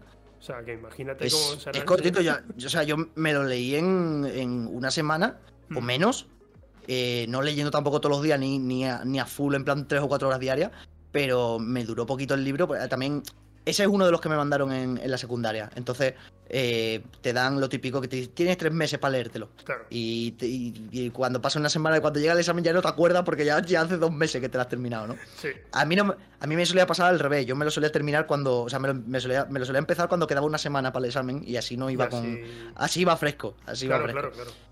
Pero, pero sí es un libro que es fácil de leer. O sea, no es un. O sea, no es denso en el sentido de que, de que sea como el. El, el Silmarillion es el, el de. el que son descripciones. Algo así, ¿no? Eh, ese, todo el que he escuchado que se ha intentado leer ha dicho: Mira, es que esto no es. Es que es. Es, es teoría, prácticamente, ¿no? Es un libro de texto. El, el Hobbit no, el Hobbit es una novela y además una novela bastante ligerita. Lo que pasa es que tiene eso de cada vez que salgan los 12 enanos voy a decirte el nombre de los 12 enanos para que te acuerdes y, y no te vas a acordar. Es imposible. ¿Vale? No. Se te- son 12 enanos. Mm, que no, que no. y se llaman además, tienen nombres muy parecidos. Sí, sí, sí, es lo peor, es lo peor. En la película, cuando lo mencionaron, yo me quedé como. Claro. mm, Pues imagínate leerlo que no, que no lo estás viendo. Exacto. Que no puedes relacionar el nombre a una cara. Se la tienes que imaginar.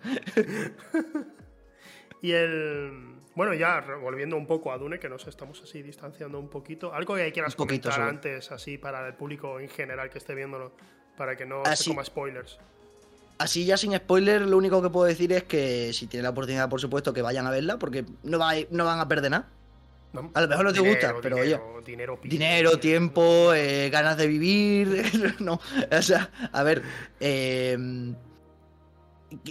Te puede aportar más cosas buenas que malas ver Dune en el cine. Porque yo cuando la vi en el cine, sí que me quedé, me quedé un poco frío. Hmm. Pero es lo que tú has dicho, o sea, cuanto más lo pienso, digo, pues no es mala la película, o sea, no está tan mal la película. Lo que pasa es que, pues, bueno, hasta, hasta ahí. Hay cosas que no. Está bien, a, prueba, pero no me parece una, obra maestra, no me parece un. Yo qué sé, es que tampoco hay que compararla con ninguna obra maestra, ¿sabes? Que es tiene su propio rollo. Si acaso, de hecho, me parecería mucho más lógico compararla con, cine parecido que se haya hecho recientemente, como por ejemplo hemos hecho con, Star Wars, con Marvel. Exacto. Son. Es, eh, juegan más en la misma liga eso que, que si ahora dices, no, es que comparar con 2001 no dice en el espacio, pues no es tan buena. Hombre, es que a lo mejor no tiene nada que ver, ¿sabes? No hace, es que no, no hace falta. Con, yo, Dune, por mi parte, a mí me ha parecido. A mí, a mí me ha entusiasmado la película. Me ha gustado mucho. Yo no sé si. O sea, la gente generalmente me pregunta. Me, dice un letterbox, solo porque la gente de vez en cuando me dice: ¿Qué nota le pones a esto? ¿Qué? Y digo, mira, le voy a poner ahora notitas así a las películas y que la gente pues, que vea un poco para que vean lo que recomiendo y tal. A Dune le puse un 9. Y yo generalmente, para que veáis un poco mi gusto, yo a partir del 8 considero que es una película que quiero comprar y que me interesa verla de nuevo, ¿sabes? Y Dune es un 9 mm, y no llega al 10 por un par de cosas. Y una es una, una de ellas es creo que sí, sí la puedo comentar, no, no pasa nada. El protagonista tiene unas visiones durante la película. Ah, sí. Y por un lado, comprendo por qué están ahí, porque le dan un giro precisamente al tropo de las visiones, pero por el otro, la verdad es que hay demasiadas. y claro, es que estamos todo el rato. Yo creo, yo creo sin duda que Zendaya dijo, o la gente de Zendaya dijo, mm, ella tiene que salir ciertos números de minutos en la película. Si sale menos, eh, habrá una. Nos metemos a juicio. Yo creo que hubo algo así. Y, como su personaje no sale hasta el final casi. Exacto. Entonces todo el rato hay visiones de ella que no, que, solo te estás diciendo, wow, hay una chica que, que, va. en la que él se ha fijado o se va a fijar en el futuro. y, te lo recuerdan, y te lo recuerdan, y, te lo, y digo, tío, o sea, si esto realmente se ha hecho por decisión de artística, no, entiendo por qué. O sea, o al menos, eh, por un lado también, como la película en realidad no está terminada, porque es directamente parte 1 y la parte 2, pues ya, imaginamos que sí la harán, pero bueno, que cuando salga, pues a lo mejor nos explican por qué. Pero a mí, por mi parte, yo viendo la película, estaba. Llegó un momento en el que dije, por favor, para. Por favor, para con las visiones de Zendaya, porque, porque no, entiendo a qué viene y, no, y, solo la vemos a ella mirando a cámara y mirando para los lados. Por favor, ve, ve otra cosa. Y es una tontería, tampoco es como que estuviera yo en el cine agarrado a la silla, ¡eh, por favor, déjame de Zendaya, la odio, ¿no? O algo así, ¿no? Sencillamente dije, vale, puedes eh, avanzar a otra escena o algo. Y ya está. Y creo que fue eso y ya... Sí, algo, pero para... es para comentar con spoilers. Sí, eso te iba yo a decir. Yo, yo, también tengo, yo también tengo cosas que decirte de, de las visiones que no me gustaron. pues voy a poner spoilers de Dune. Ojo, ¿eh? espera, pues claro, ahora mismo no, sale apropiadamente. Un segundo. Alineamiento centrado. Chan, chan. Se viene el momento ¿eh? de, los spoilers. Gente, quien, quien, no haya visto la, quien no haya visto la película, en general, incluso a él que no le ha gustado tanto como a mí, la recomendamos. Está en el cine y, la y, aún así la recomendamos mucho para verla en el cine. ¿eh? Es que, es que ¿sabes, ¿sabes, qué pasa? Que cuando, cuando alguien me pregunta, ¿tú recomiendas ver esta película en el cine? Hombre, pues sí, porque si no la ves en el cine no te vas a hacer, no te vas a hacer, no te vas a hacer tu opinión, ¿sabes? O sea, yo, yo te puedo decir, mira, me ha gustado esto, me, ha disgustado lo otro, me parece buena, me parece mala. Pero a menos que yo piense que la película es una putísima mierda, no te voy a decir, no, no la vayas a ver al cine. Vete tú y ya me, ya me cuentas tú lo que te ha parecido. Pero igualmente hay películas que yo, tras verla en el cine, digo, recomiendo, a lo mejor, o no verla en el cine, o verla muy atrás porque te mareas. Me mm. pasó, por ejemplo, con Mother. Eh, ah, la, sí. la, de. La de Aronofsky. Aronofsky. Tío, nos pusimos un poco más para abajo de lo normal. Y acabé mareado en la película porque, claro, como está, e, es, prácticamente un primer plano todo el rato siguiendo a Jennifer Lawrence y para acá, moviendo para acá, para allá. Yo estaba mareado al final de la película. La película me gustó, por cierto, me, me, gustó, pero acabé mareado.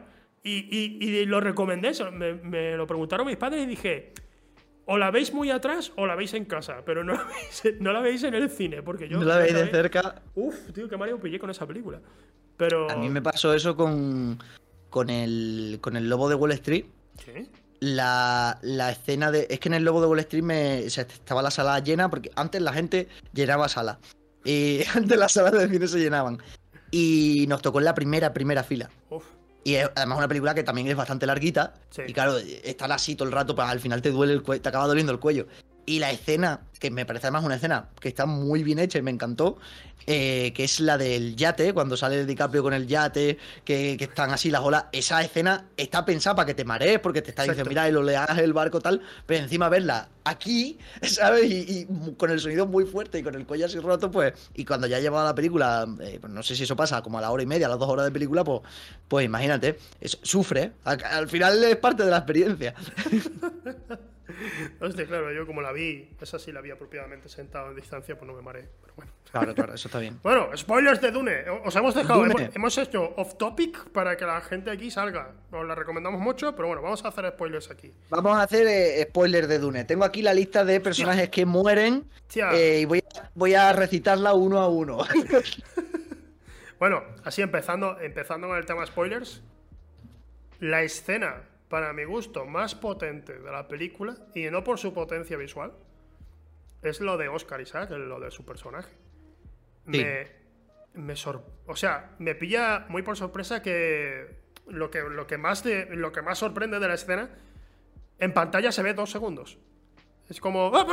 Y, se cierran las puertas, se acabó. Hostia, tío. Y, te, y me deja esa sensación que que tuve, por ejemplo, cuando, cuando en Malditos Bastardos se ocurre el tiroteo en el bar. Eh, que es una escena de. Ha muerto gente. Te das tú, hostia. Vale, me, he perdido. Eh, cuando otro director había puesto cámara lenta, no sé qué. No, y aquí viene, te, pone la escena, y cierra la puerta, se acabó. Hostia, tío, me, dejó loquísimo eso en un momentito. Y es una escena además muy tensa y, y con un a Oscar Isaac, o sea, al pobre no, se le puede aprovechar mucho, pero al, al Skargar sí. Me, gusta especialmente ahí cómo, cómo, se le ve flotando por encima de la mesa. E, e, es, lo que te decía antes, tío, el tema de que lo trate como algo incluso cotidiano. Pero, y, por eso, y por eso te, te, te, impresione más. Cuando el tío de repente se pone a volar por encima de la mesa, eh, da, da hasta miedo. Parece más de una película de terror que de una película de ciencia ficción. Sí, sí, yo de hecho creo que todas las escenas del, del Barón Harkonnen es, eh, están hechas así, están hechas para que te acongoje un poquito el personaje, ¿no? Para que digas, uy, ese, tío es muy malo. de hecho, a mí, eso lo comenté también en el Birra, eh, el primer plano que sale, el Barón Harkonnen, eh, que es Está muy gordo además Stellan descargar que me pareció brutal la, la, prótesis. Imagino que también habrá algo de, FX, porque... Ocho horas de prótesis diarias para... O sea, de maquillaje. Sí, sí, sí, sí, lo, leí. Lo, leí después de ver la película porque viendo la película, o sea, mm, los efectos son maravillosos todos, los de la peli, o sea, no hay casi nada que te chirríe, que diga, eso es, eso es CGI o eso es un muñeco. Eh, yo estaba viendo la película y estaba todo el rato diciendo, no sé qué es maqueta y qué no es maqueta. No sé qué está ahí de verdad y qué no. Y eso es cuando los efectos especiales están bien hechos, cuando no sabes lo que está y lo que no está ahí. Exacto. ¿No? Porque a mí me hace mucha. Yo siempre hago la broma de cuando, cuando se nota mucho un croma o se nota mucho una cosa que está hecha por ordenador, digo, eso está ahí. Están mirando ahí además. De hecho, recuerdo en. Eh, por ponerte un ejemplo muy, muy claro de eso. Eh, primer o segundo capítulo de, de Star Trek Enterprise, que es del 2000 y pico, la de Scott es la que se cargó la franquicia. Hay, una, hay un plano, ¿vale? En el que, en el que un niño que hace del personaje de Scott cuando es niño está mirando una maqueta, y es una maqueta de una nave y es una nave teledirigida. Y es una maqueta. O sea, estás viendo el plástico, está ahí, ¿vale? Lo está tocando el actor. Lo pone en una superficie plana. Está con su padre y es como, venga, hijo, vamos a hacer volar este avión, no sé qué. Y entonces empiezan a hacerlo volar. Y de repente ves que ya no es una maqueta, que ya es un cacho de, de, cosa 3D que está volando así por encima. Y me hace mucha gracia porque pasa esto, ¿sabes? Los actores están mirando donde se supone que tendría que estar esa cosa Claro. y según la hacen volar, pasa esto. Hostias. ¿Sabes? Como que Sí. primero se mueve y luego eh, miran ellos y Sí, sí, sí. Eso, eso está ahí. Está ahí full. Seguro. y eso, eso en Dune, pues no hay. ob- Obviamente a ese nivel eh, Sí. televisivo de hace 15 años, pues no, no va a estar. Ni mucho pero, menos. ni mucho menos. Pero, pero que aún así en, en películas de Marvel de que también tienen unos efectos especiales acojonantes, hay muchas veces que dices. Eso, eso es demasiado. Porque hay también sobresaturación de CGI, ¿no? Y llega un punto sí. en el que dices, vale, a lo mejor no sé exactamente qué es real y qué no, pero hay cosas que sí sé que no Sí. lo son, o sea, que las Sí, estoy sí. viendo y que no me las voy a creer. Y en Dune no pasa eso, tío, y eso me, me llamó mucho la atención porque eh, yo, creo que hay mucha maqueta en, en Dune. De hecho, Ari, que, que trabaja en efectos especiales, Ari O, eh, que vino también al Birra, lo estuvo comentando, que, que se nota que hay mucho, mucho efecto práctico, más que, que digital. Obviamente, habrá que los digitales están muy bien hechos. Habrá muchísimo Sí, sí, sí, digital. Ayuda también eh, el tema mm, de la dirección, de la iluminación. Que es algo, Claro. que también, es algo que también quiero tratar, porque precisamente esta, esta semana, aquí en el, el vídeo que voy a hacer para S2V este, este domingo, va a tratar un poco de la iluminación en el cine, de cómo ha cambiado desde la llegada del digital y especialmente desde Roger Dickens, eh, que ha sabido manejar el digital como muy pocos lo han hecho. Y de cómo, y cómo hay directores que están, entre ellos Villeneuve, aprovechando el digital para poder eh, aprovechar la, poca luz, ¿sabes? La oscuridad para poder aprovecharla. Y entonces, eh, es algo que se había comentado, se ha discutido ya por... Lo puse esta mañana en plan... Ya habrá, un hilo de, de Twitter quejándose especialmente de la última escena de Dune. Y ya ha venido gente a decirme, es que la última escena no se ve nada, no se ve nada, tal, tal, tal. Ya ha habido discusión. Y digo, bueno, ya vamos a empezar aquí cuando no quería empezar aquí, pero, pero ya está empezando. Y, y es que la película, la, la iluminación, el hecho de que parezca lo más natural posible, ayuda a que el CGI te lo creas. Se note menos. Exacto. Que, que- Obviamente. Que, si, que si algo está en plena noche, un- un- una nave volando en plena noche, no vas a ver la nave perfectamente con una iluminación o un foco que aparece mágicamente. Claro, vas, a ver sombras, luces. Exacto. Entonces, pues tú mm, te lo, te lo puedes creer. Y es algo entre eso y que la dirección, lo que te dije de la dirección, de que las cámaras no están dando vueltas alrededor de las cosas para la acción ni nada, no. Te pone o dentro de la nave o como si la cámara estuviera cogida, eh, agarrada a una de las alas de la nave, lo que sea, pero que, que- que parezca que está ahí. Y claro, eso, mm, obviamente sabemos que los gusanos gigantes no existen y demás, y todo eso, por supuesto, pero te lo puedes llegar a creer. Y es, en Sí. parte, es porque el CGI está muy bien hecho, pero a la vez está dirigido para que te lo puedas creer. Exactamente. es una unión de varias, de, de varias cositas ahí que, que ayudan.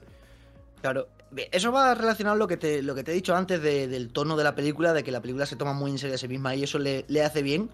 Em, por ejemplo, en pasa dentro de Warner, las pelis de Zack Snyder, de, de DC, Sí. es, también tienen un tono súper oscuro y súper tal, pero no, no funciona igual. ¿Por qué? Porque tú estás viendo la película y estás diciendo, no necesita este tono, esta historia que me estás contando. Sí. No, o, o no tiene directamente ese tono, el tono No visual es tan no casa. No, es tan oscuro Claro. lo que se trata, ¿no? Es lo que quieres decir. Claro, me, está- me estás contando una historia de, de- de Superman, por ejemplo, ¿no? Del hombre de acero. Me estás contando una historia que es mm, casi todo positivo dentro de lo que cabe, o que los conflictos internos que pueda tener Superman son. Eh, no quiero ser el, el elegido, ¿no? O, el- o el- o este superhéroe que ahora me va a tener a mí que, que tengo estos poderes, que soy diferente, que tal y que cual, que son los problemas que lleva teniendo Superman desde los años 30, Siempre, desde que se inventó el personaje. No me lo hagas con una estética súper oscura para demostrarme lo, lo en serio que va esta película. No tiene que ir en serio, es Superman. Claro, te No, entiendo. no, pa- No. no pasa nada, ¿sabes? No, no me hagas un Superman rollo Batman como el de Nolan. Con esa estética, con esa estética, por mi parte es como, no tengo ningún problema, pero no voy a ponerme a pelearme con nadie, ni voy a ponerme a defenderlo, porque entiendo que mucha gente me decía, por ejemplo, que en la pelea, la última pelea de Batman contra Superman, que no veían nada. Me estaban diciendo, tío, es todo muy oscuro y yo no veía nada. Digo, bueno, yo sí lo veo. Yo no, tengo, no, no he tenido ningún problema. Pero ahí no voy a, no voy a rasgarme las vestiduras, no voy a meterme en pelea No, no, ninguna, pero- no voy a defenderlo porque digo, bueno, lo que digáis vosotros. Si no la veis, pues nada, pues e, e, ellos lo eligieron así y no puedo defenderlo mucho. Ahora bien, en Dune es como. Por supuesto, voy a defender esto. Es, que, esa es la cosa, es que en, Dune sí tiene un sentido. O como, como el episodio de Juego de Tronos, el, episodio de Juego de Tronos que tanta polémica mm. tuvo, es una batalla en la noche ¿Vale? Y, precisamente no, no, era como el rey de la noche, o algo así, como se llamaba el tío.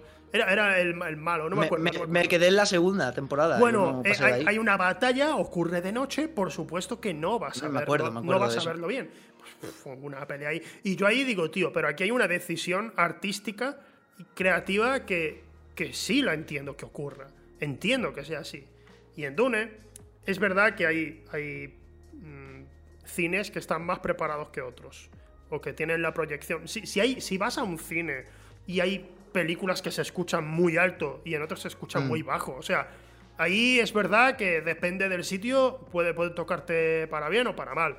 Pero eh, el tema es que en Dune es verdad, la última, la última escena se ve demasiado oscura. Porque además no, no ocurre como en otros momentos de la película, es que son oscuras, pero hay un alto contraste. O sea, vemos que hay una iluminación muy clara por detrás porque entra luz por no sé dónde. No es nada de eso, es sencillamente eh, que ocurre a las 6 de la mañana. Está, está por amanecer, está por amanecer. Entonces, en toda esa escena yo también lo estaba viendo y digo, bueno, eh, estamos en, en completa oscuridad, poco a poco va a ir aumentando la luz, pero no lo vemos muy bien. Y yo lo defiendo, yo defiendo que se tome ese tipo de decisiones así y que digan, vale, si estamos en este momento del día, la iluminación que hay es esta. Eh, esto, esto es como sería la iluminación si tú estuvieras ahí. Estarías viendo esto. A, mí, a mí me gusta eso. a mí me gusta. Y además, eh, creo que tiene su carga importante dentro de la escena. Porque sí, ahora, sí, ahora, que hablamos de spoilers aquí, eh, es la primera vez en que el protagonista va a matar a alguien. Y una vez lo hace, de repente todo es, eh, todo es iluminación. Justo cuando lo hace, él le está dando el sol. Hasta ese momento no, no ha habido ningún. Todo ha sido oscuridad. Cuando lo ha hecho y ha demostrado quién es o de lo que es capaz, de repente ya amanece. Hasta ese momento era oscuridad. No sé, tío, yo, yo le vi sentido. Pero. Claro. pero es eh, ya, empieza es que, de, es que de eso se trata, que cuando la gente dice, esta película es muy oscura, eh, hay veces que es porque el, propio estudio busca que la gente diga, mira qué oscura es esta película, ¿no? Porque eh, no, no, dejamos de hablar de Star Wars, pero bueno, creo que está muy ligado a Dune, ¿no? Eh, el episodio 5 es la mejor porque es la más oscura. Vale, pues yo también te voy a hacer una película súper oscura de, Star Wars, eh, porque si la mejor es oscura, pues esta también. Y luego ves la peli y es oscura visualmente, y tú dices, no, se, no es eso. eso no es eso. No va de eso no es. No estáis entendiendo una cosa que no. Y eso es lo que le pasa a Snyder con las de DC, que es como, ¿qué queréis? ¿Pelis serias y oscuras? Pues voy a hacer series, eh, pelis serias y oscuras. Y, las veis y dices, vale, son serias y oscuras. Pero, hasta cierto punto lo de seriedad tampoco. A lo mejor me estás metiendo, claro, me estás metiendo chistes o me estás metiendo cosas que, que no van con el tono visual de la peli. Hmm. Entonces, ¿para qué me la hace? Que, que una película no es oscura. Porque visualmente sea oscura. Bueno, pero tampoco. Snyder tampoco es el que mete más chistes en, sus películas. No, no, no, no, no, no, obviamente no, obviamente Lo digo porque, porque si sales de, del... Bueno, cuando se ve la de la Liga de la Justicia de Zack Snyder, la que se puede ver en HBO y tal, ahí tú la ves y tú dices, hostia, realmente hay menos chistes y los que hay son más circunstanciales. ¿Sabes? Son, son pequeños detalles o algún momento sí que más o menos puede hacerte gracia. pero no, es convertir a todo, no es convertir a todo el mundo en payaso como... No, no, no. Es, Flash siendo el comic relief de la peli que es, es, necesario tener un alivio cómico, ¿no? Es, lógico. Eh, pero no, no, me refiero a que me, a que me metas chistes y tal, sino me refiero a que el tono de la película, lo que buscas con la historia que estás contando es uno, pero visualmente le estás dando otro tono que es más oscuro que el que, el que tiene la historia, solo porque así parece más maduro. Ya, ya, ya, te entiendo, sí, sí. Esa es la sensación que me llevo siempre viendo, por ejemplo, Batman contra Superman, ¿no? Hmm. Eh, pero también pasa, y creo que se nota mucho más en la película de Han Solo. Esa sí es un chiste tras otro, y sin embargo es, visualmente es muy oscura. Porque es como, mira qué guay, y, yo, o sea, no me pasó solo a mí de, decir, ¿está bien el proyector de la sala? Porque no veo bien la película. Pero, pero que eso es una cosa que, le he escuchado también a, gente de Twitter y de. ¿sabes? Que no, que no es yo mi proyección y ya está. No, no, que luego la he vuelto a ver en casa y digo, es que no se ve la peli. Qué poco recuerdo esa película, tío. No me acuerdo de, ninguna. Estoy intentando recordar escenas oscuras en la película. Es que no me acuerdo. Mira, Empieza, empieza con el, planeta natal, que también hay un gusano además gigante, que es como el mafioso allí de todo el mundo, que es como, era como una polla rosa. Sí, sí, sí. Eso empieza así la película y es de noche. Entonces, el primer acto de la película es de noche. Que sale, hay una persecución en un coche. Recuerdo el final. Pero el final es de día. Eh, ya ahí es de día, sí. La escena del tren. La escena del tren estaba bien hecha. la, escena del, la escena del tren era de día, pero nublado. Sí. y, la, escena del final es de día, pero también es un poco como el final de Dune, que es esa luz que no, es, no es no son las 3 de la tarde, ¿sabes? Que todavía está oscuro, que no pega el sol directamente. y, con el tema este ahora que, te has, que has metido Star Wars, es con el tema de la iluminación de este tipo, más natural y tal, qué poca queja he visto con el Mandaloriano. Que tiene muchísimo, que tiene muchísimo de escenas así, ¿eh? Toda la, serie prácticamente. De hecho, como, está, tal como está grabada, con el tema de las pantallas LED gigantescas y tal, usaban solo esa iluminación. Para eso. Exacto, para, para que te integres más. Y hay muchas escenas, recuerdo, del, eh, del Mandaloriano, si me acuerdo. recuerdo muchas escenas con ese tipo de, iluminación y las ves en casa. A, y a plena luz del día. No entiendo, porque, porque yo recuerdo ver alguna escena y digo, uy, aquí esto, la gente se va a quejar. Y no hubo ninguna queja. Me, parece mm, extraño. Yo creo que porque también eh, lo que busca el Mandaloriano con ese tono es parecerse, por ejemplo, a la primera peli de, Star Wars, que cuando sale Tatooine también es eso, es la, iluminación la más naturalista que, que, te puedas encontrar. De hecho, incluso cuando están en los interiores de las naves tampoco hay, o sea, es una iluminación bastante, pues... Sí no naturalista, pero sí eh, normal. Que se la puedas creer ahí dentro, que no están totalmente Exactamente, que no, no, hace falta filtros de colores ni, ni virguerías así de, de, colorines ni nada de eso, porque no los tiene. Eh, y el Mandalorian yo creo que tira por ahí, por ese, por ese camino, cosa que por ejemplo no hace la de la de JJ, porque JJ, eh, la, el episodio la buena, digo, de, la, de las dos que hizo, la que no es una, la que no es horrible. Ah, la que solo es, la que solo es mala, seca. La que es la eh, La que es la 4. La 4-2. El episodio 4-2. Em, una nueva nueva esperanza. Es que podemos seguir así, ¿eh? Una nueva nueva esperanza. sí, esa es así. Una esperanza novísima. Em, eh, en esa película, por ejemplo, el primer plano que te presentan a Rey es de todo menos natural. Porque sí, tú estás viendo el desierto y estás viendo la luz del sol en el desierto, que es la que es.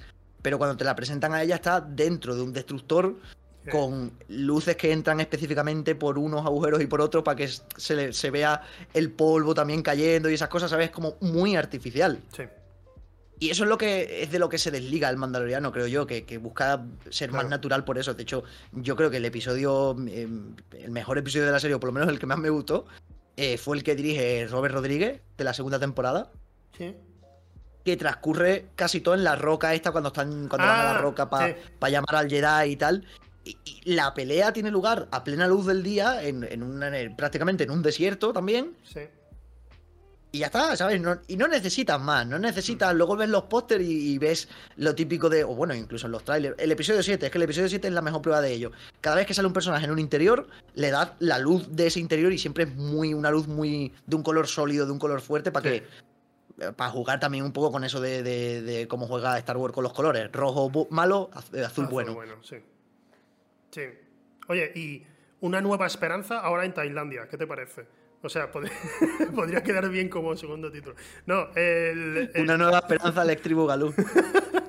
con, el, con el tema de, lo de la iluminación y tal, es sencillamente eso, que, hay ciertos directores y ciertos operadores que están ligándose más a una luz más natural.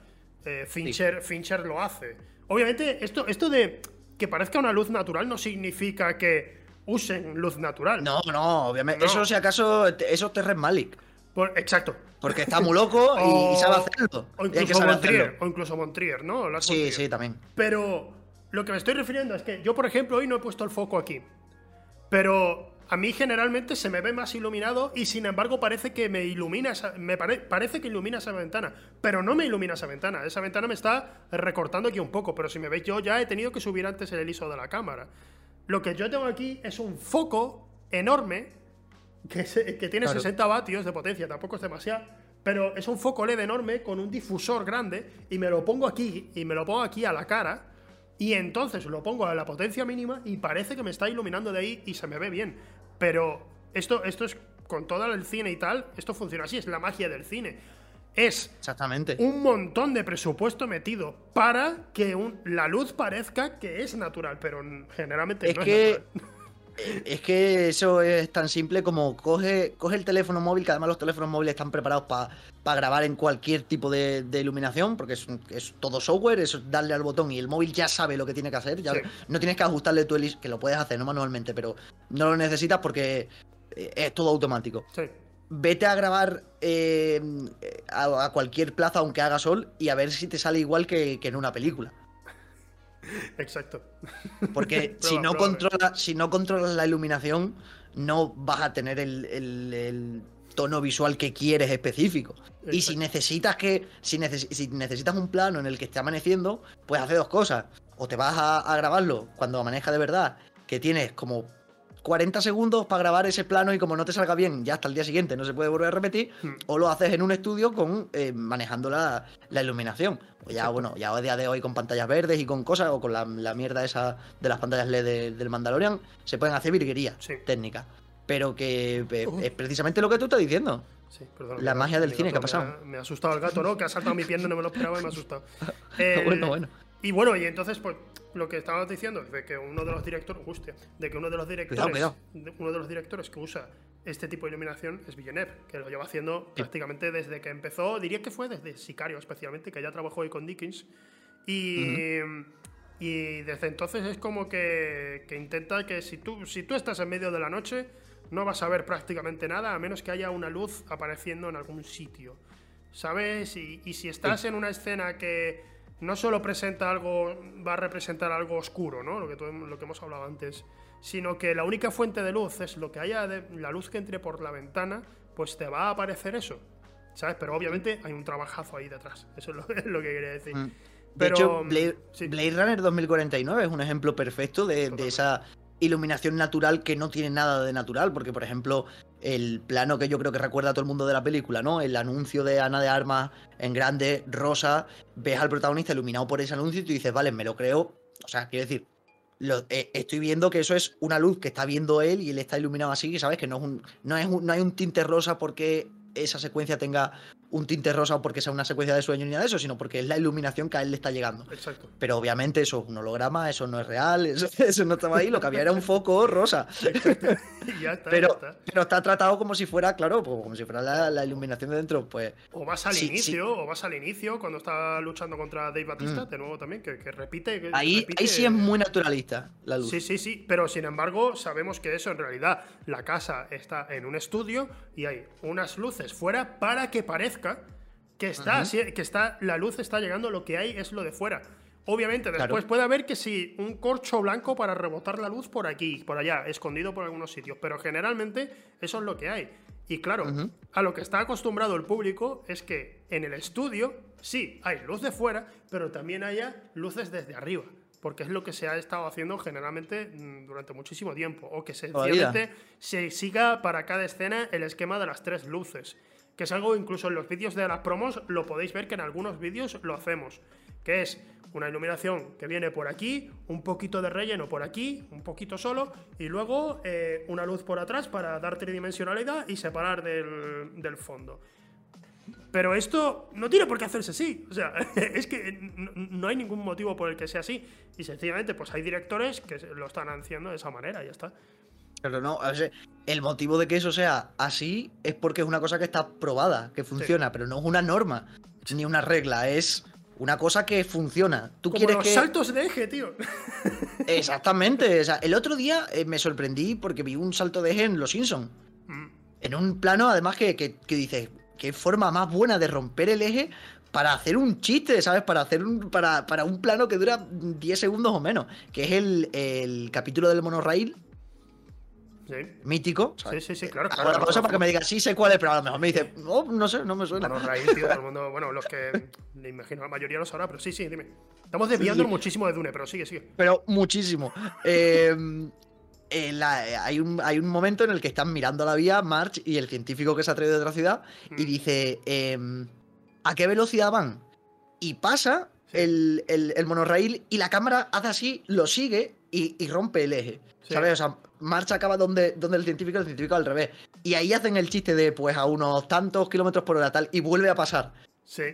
Y, y dice, hostia, y es animación, ¿sabes? Y me dejó, me dejó loquísimo que, que eso, es que el eje no se puede saltar. Sí, el eje te lo puedes saltar incluso para, hacer un chiste así de tonto, ¿sabes? de, ver el tren pasando y ya está. Por poder puedes hacer lo que quieras. O sencillamente, mira, hace poco cuando salió el anuncio este de Alex y Baja, de que fue algo polémico, era de mm, Sneakers o algo así, creo que se llama el producto, no me acuerdo. Y la conversación, o sea, es una conversación entre tres personas y los planos están hechos de manera como que como si alguien estuviera dándole las espaldas. Es, algo raro, porque es algo que va muy rápido, que tal, tal, tal. Pero desde, desde, vamos, desde que el cine es cine, los grandes directores en, obras maestras se saltan el eje porque saben cuándo hacerlo y no siguen las normas. No siguen las normas, sencillamente han dicho, vamos a ver, esto, este, esta conversación que estamos teniendo aquí es lenta. La gente conoce el escenario. Si nos saltamos el eje, no va a pasar nada. Nadie va a decir, ah, ¿dónde estoy? No, no pasa nada. También porque el público, después de aproximadamente 100 años de cine, más o menos entiende que la cámara puede, puede de repente haber un punto de vista desde el otro lado y no, y no se van a confundir, no pasa nada. Pero bueno, estamos al final yendo. pero eso es porque. Sí, no, no, no, estamos yendo muy, lejos. Pero eso suele ser por lo típico que la gente confunde eh, esas decisiones con errores. Porque sí, un, un, fallo de Raccord es un fallo de Raccord. Pero es que a lo mejor está hecho a propósito y no es un fallo, sino un salto. Exacto. Eso te ha saltado el Raccord, no, no es un fallo. Está hecho propósito para que veas algo. el director ha dicho eh, eh, en el montaje, dice, vamos a ver, podríamos de esta manera, si lo hacemos de esta manera, podemos saltarnos el eje apropiadamente. Pero va a quedar cojo en el montaje final o es demasiada información. ¿Para qué añadir ese plano? ¿Solo porque está esta norma? Y el director, o el montador, dice, Mao, quitamos ese plano. ¿Te pierdes? ¿Tú te pierdes viéndolo? No, el público no se va a perder. Pues ya está. Pues para adelante, tío. Saltamos el eje, no pasa nada. El problema viene cuando el, vídeo este que te he dicho, por ejemplo, del anuncio este fue polémico. Cuando hay una conversación, tenemos planos rápidos y hay alguien que parece que está mirando para acá, para allá, para acá. Y, es un lío de, saltos de eje tremendo. Ahí, es que, ahí está Si, si tú ves cómo, cómo la cámara se mueve y se salta el eje, estás viendo cómo está cambiando ese eje. Entonces es imposible que te pierdas porque estás viendo lo que. Imposible. Eh, es imposible que te pierdas porque lo estás viendo. Si se hace con cortes, sí puede ser que digas, uy, un momento, ¿qué ha pasado? Y sin embargo, eso no significa que haciéndolo con cortes no se pueda hacer bien. Porque, por ejemplo, mira la, escena del Señor de los Anillos de Gollum hablando con, con Smigol, que es él consigo mismo. Eso es saltarse el eje plano tras plano y saltándote ese eje estás entendiendo que el personaje tiene dos personalidades y está hablando consigo mismo y, te crees que son dos. Pero lo digo, lo digo que incluso a veces solo, o sea, que, a veces se salta el eje por un motivo, pero otras veces el motivo sencillamente es lo que te he dicho, es, tío, da igual. O sea, no nadie se pierde en la escena, no pasa nada, saltamos el eje. No tenemos por qué incluir una escena, para seguir la ley. La escena de, de, de Gladiator, cuando, cuando hace así, ¿no? En el, os habéis divertido y gira la cámara sobre él. ¿Por qué está eso ahí? Porque queda guay. No pasa nada. Sí, sí, sí. No, es nada malo. bueno, volviendo a Dune, tío. Vamos a, vamos Dune, Dune. Eh, así por comentar temas de spoilers y eso, he comentado la escena de Oscar Isaac y, sin embargo no lo he dicho muy claramente, pero bueno. Eh, esa escena está muy bien. Pero. Oscar Isaac a lo mejor no sale en la segunda. Hay, hay... Hay un momento en la película que me dejó especialmente perturbado. Y es cuando están preparándose las tropas de, los malos y les están poniendo sangre aquí. Y de repente te ponen un plano en el que entiendes de dónde viene la sangre, pero es un plano general, cenital prácticamente, donde vemos que están. Hay gente desnuda a la que les han cortado el cuello o lo que sea, y están puesta boca abajo, como en forma de cruz, eh, y están desangrándose y de ahí están sacando la sangre para ponerle a los soldados en la, frente. Y es, o sea, dura tres segundos. ese plano se ve muy de lejos, vemos un montón de cadáveres puestos de una forma súper desagradable y de ahí sacan la sangre, tío. Y me, y me quedé. O sea, miré a Rebeca y digo, ¿has visto eso? Y dice, sí, eran cadáveres. Y digo, hostia, pero, ¿has visto eso? O sea, no, no te esperas, volviendo al tema blockbuster, que dentro de lo que es una película, que obviamente que, se nota que... han tenido que cortar el tema sangre. Eh, es para mayores de 12, creo. Sí, es para mayores de 12. De repente esa escena, digo, tío, esto me parece mucho más fuerte que enseñar sangre. Claro. Eh, cuando le dan un espadazo a alguien. Mm, eh, es que eso, eso es una cosa que hace muy bien Dune, que no es violenta ni es gráfica, porque últimamente también se ha puesto muy de moda el películas para mayores de 18, esas son las buenas, ¿no? Ese es el cine de verdad, eso es el Joker, el, em, el Escuadrón Suicida Nueva, eh, Deadpool. Eh, y luego, por ejemplo, Deadpool, tú la ves y dices, bueno, sí, vale, puede ser muy entretenida, muy divertida, todo lo que tú quieras, pero ¿qué tiene de adulto esa película? Al revés, es una película infantil, pero infantil como ella sola. lo que pasa es que hay sangre y hay desmembramiento y hay chistes de, de, drogas y de pollas y cosas así, y bueno, pues nos reímos. Pero en Dune, siendo para mayores de 12, tiene esos momentos en los que te perturba, como tú bien has dicho, que, te quedas como, uy, eso sí es muy serio y eso sí es muy adulto. Para, porque, eh, va con el tono de la película, ¿no? Yo a mí, por ejemplo, me, me pareció muy impactante también, eh, justo cuando has dicho lo de eh, la escena del que cierran las puertas, pues después cuando las abren y están así mirando y está el varón en una esquina de la, del techo así, así como agazapado, eso es visualmente muy potente también. Y da miedo. Eh, y da miedo, y da miedo y busca ese que, tú digas, uff, qué mal rollo, ¿sabes? Como cuando, imagínate, ¿no? Te, entra una cucaracha en, la habitación o lo que sea y la, la gaseas y dices, me, voy a ir de la habitación a ver si cuando vuelva está muerta, ¿no? Y, vuelves y estás así mirando para todos lados. ¿Dónde está? Sí, sí, sí, sí. Hostia, y, el, y en esa misma escena, el hecho de que Oscar Isaac esté desnudo, no le tenemos que ver el pene, esto no es HBO, eh, no. no tenemos por qué verle desnudo, del todo, pero es lo suficientemente humillante para él, porque encima está el, personaje de Descarga está comiendo ahí, cenando tan, tranquilo. Es humillante y, y, sientes una lástima de repente por el personaje, que conoces al personaje, ya te iba a dar lástima, lo que sabes que va a pasar, y sin mm. embargo te lo, te lo, muestran de esa manera y tú dices, tío, esto, esto es fuerte, esto es una historia fuerte, tío, y no, y no hay necesidad de, de enseñar más de lo que. De ser gráfico o de no ser elegante. No, no, no, se queda, se queda ahí de una manera que, que duele, duele verlo en ese momento, pero, joder, puede, puedes enseñárselo a más gente, ¿sabes? Y si la película a lo mejor iba a ser demasiado fuerte, pues a lo mejor a mí, a mi, a mi cuñada no lo habría dicho de vinera, ¿sabes? Porque es menor y tal, pues le digo, no, esta, esta ya va a haber demasiado desnudo, o no sé qué, o demasiado gore, fuera, ¿no? Y entonces, eso es lo que pasa. Entonces, me, gusta que, hayan logrado hacer una película que pueda verla todo el mundo y, sin embargo, sea adulta. Sí, sí, sí. ¿Sabes? Me, me, interesa que haya más cine así. Sí, a mí también, porque precisamente, o sea, es diametralmente lo opuesto a Deadpool. bueno, hombre, claro, cada, uno, cada uno. ¿De qué me sirve? Distinta, ¿no? Hombre, sí, sí, obviamente son pelis distintas, pero, pero precisamente me refiero a eso de eh, películas para adultos. Oye, que, para que, porque sea para mayores de 18 no implica que sea una película adulta. No, no, no. Ni muchísimo menos. Y, y, al revés también. Una película puede ser para todos los públicos, o como en este caso, para mayores de 12, y ser una película adulta. Eso pues, está bien, eso se lo reconozco. Aplicándolo a los videojuegos es como decir, eh, bueno, iba, a poner un ejemplo, pero eh, jugar a GTA, ¿sabes? GTA es un juego adulto y Super Mario Sunshine no, o Sunshine o cualquier Super Mario, ¿no? No. pero sin embargo, los Super Mario son 10 veces más difíciles que cualquier GTA. ¿Sabes? No, y que...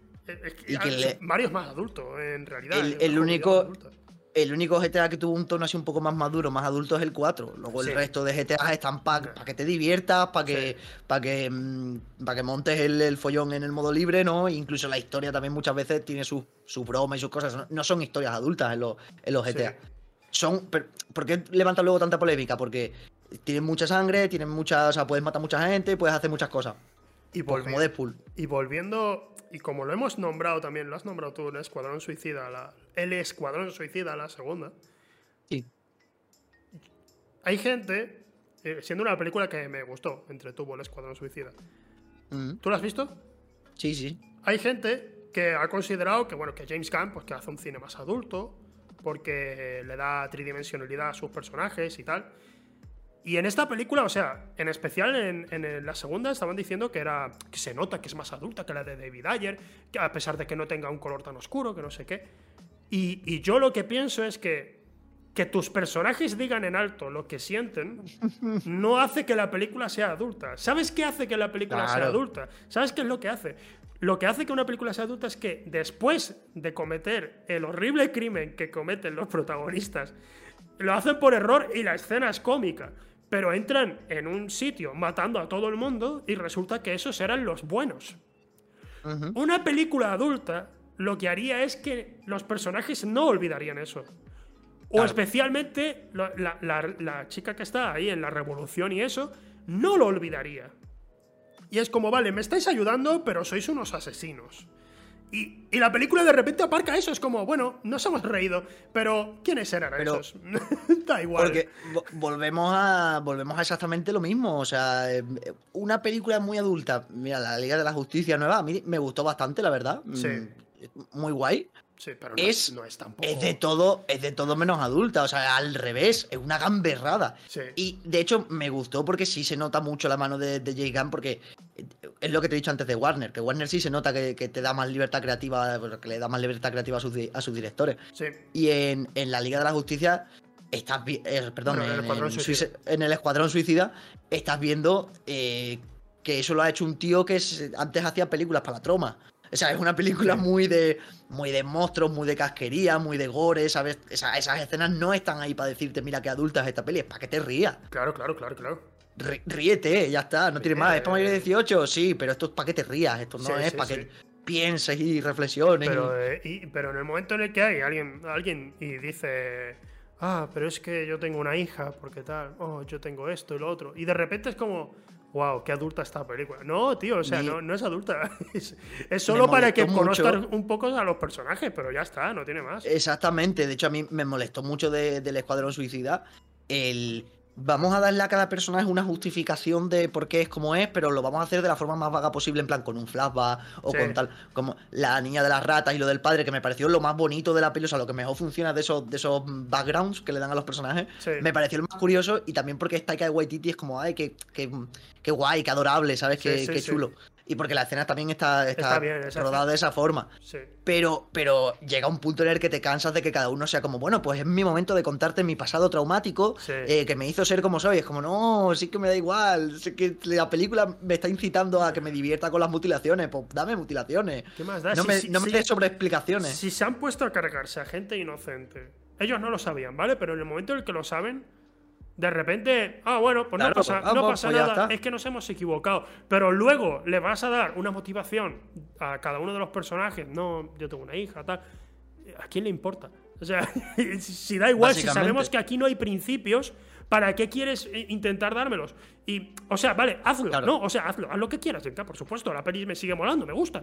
Pero que después vaya gente y diga, esto es un, esto es, esto es superhéroes, en realidad es para adultos esta película. No, Ah, para adultos. Adultos es porque, porque el tiburón eh, parte por la mitad a alguien, pero no, tiene nada más. No, nos flipemos, por favor. obviamente, exactamente. eso. Y volviendo a Dune, que al final no hablamos de. Y ahora sí, ahora ya volvemos a, volvemos a Dune. Venimos de hacer pipí, ¿vale? hemos ido juntos. Hemos parado un segundo, seguimos. Eh, hemos ido juntos. Nada, sencillamente, pues eh, ya no recuerdo exactamente ni de qué estamos hablando con el tema de. De Dune no, porque íbamos a volver a Dune. Estamos en el Escuadrón Suicida. Dune, así, algo de algo que quieras comentar del final, algo que quieras comentar, que tenga spoilers.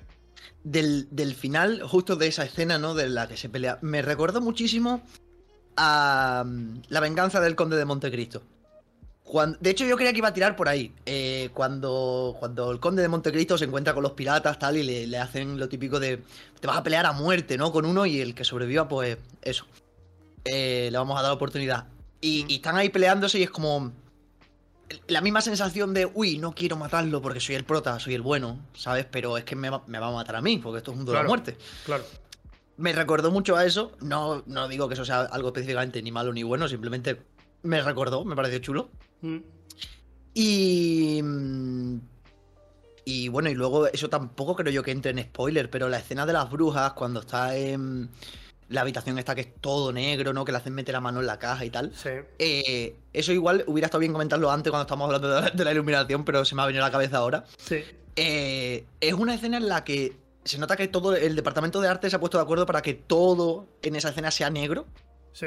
No hay ninguna luz directa, en plan, no hay un contraste fuerte de que se vea una ventana por la que entra mucha luz que, que, que quema la imagen. Viene de Es- arriba, ¿no? Tienen un poco de luz de, de arriba. Sí, sí, sí, es que es, que es eso. eh, se ve todo y sin embargo es todo negro. Sí. Y, y lo puedes ver bien. Eso me pareció bastante curioso porque, aunque sea parte de, ese, de esa estética así tan, tan, tan gris, tan lúgubre que tiene la peli a veces, mm, me pareció muy curioso el, el que visualmente quede algo decente cuando estás grabando todo con una habitación que es todo de negro, todos los personajes Sí. vestidos de negro y, y que casi parece que la propia luz es negra también. Sí, Porque sí, no estás viendo fuertes contrastes, es todo negro. Eso me pareció bastante guay.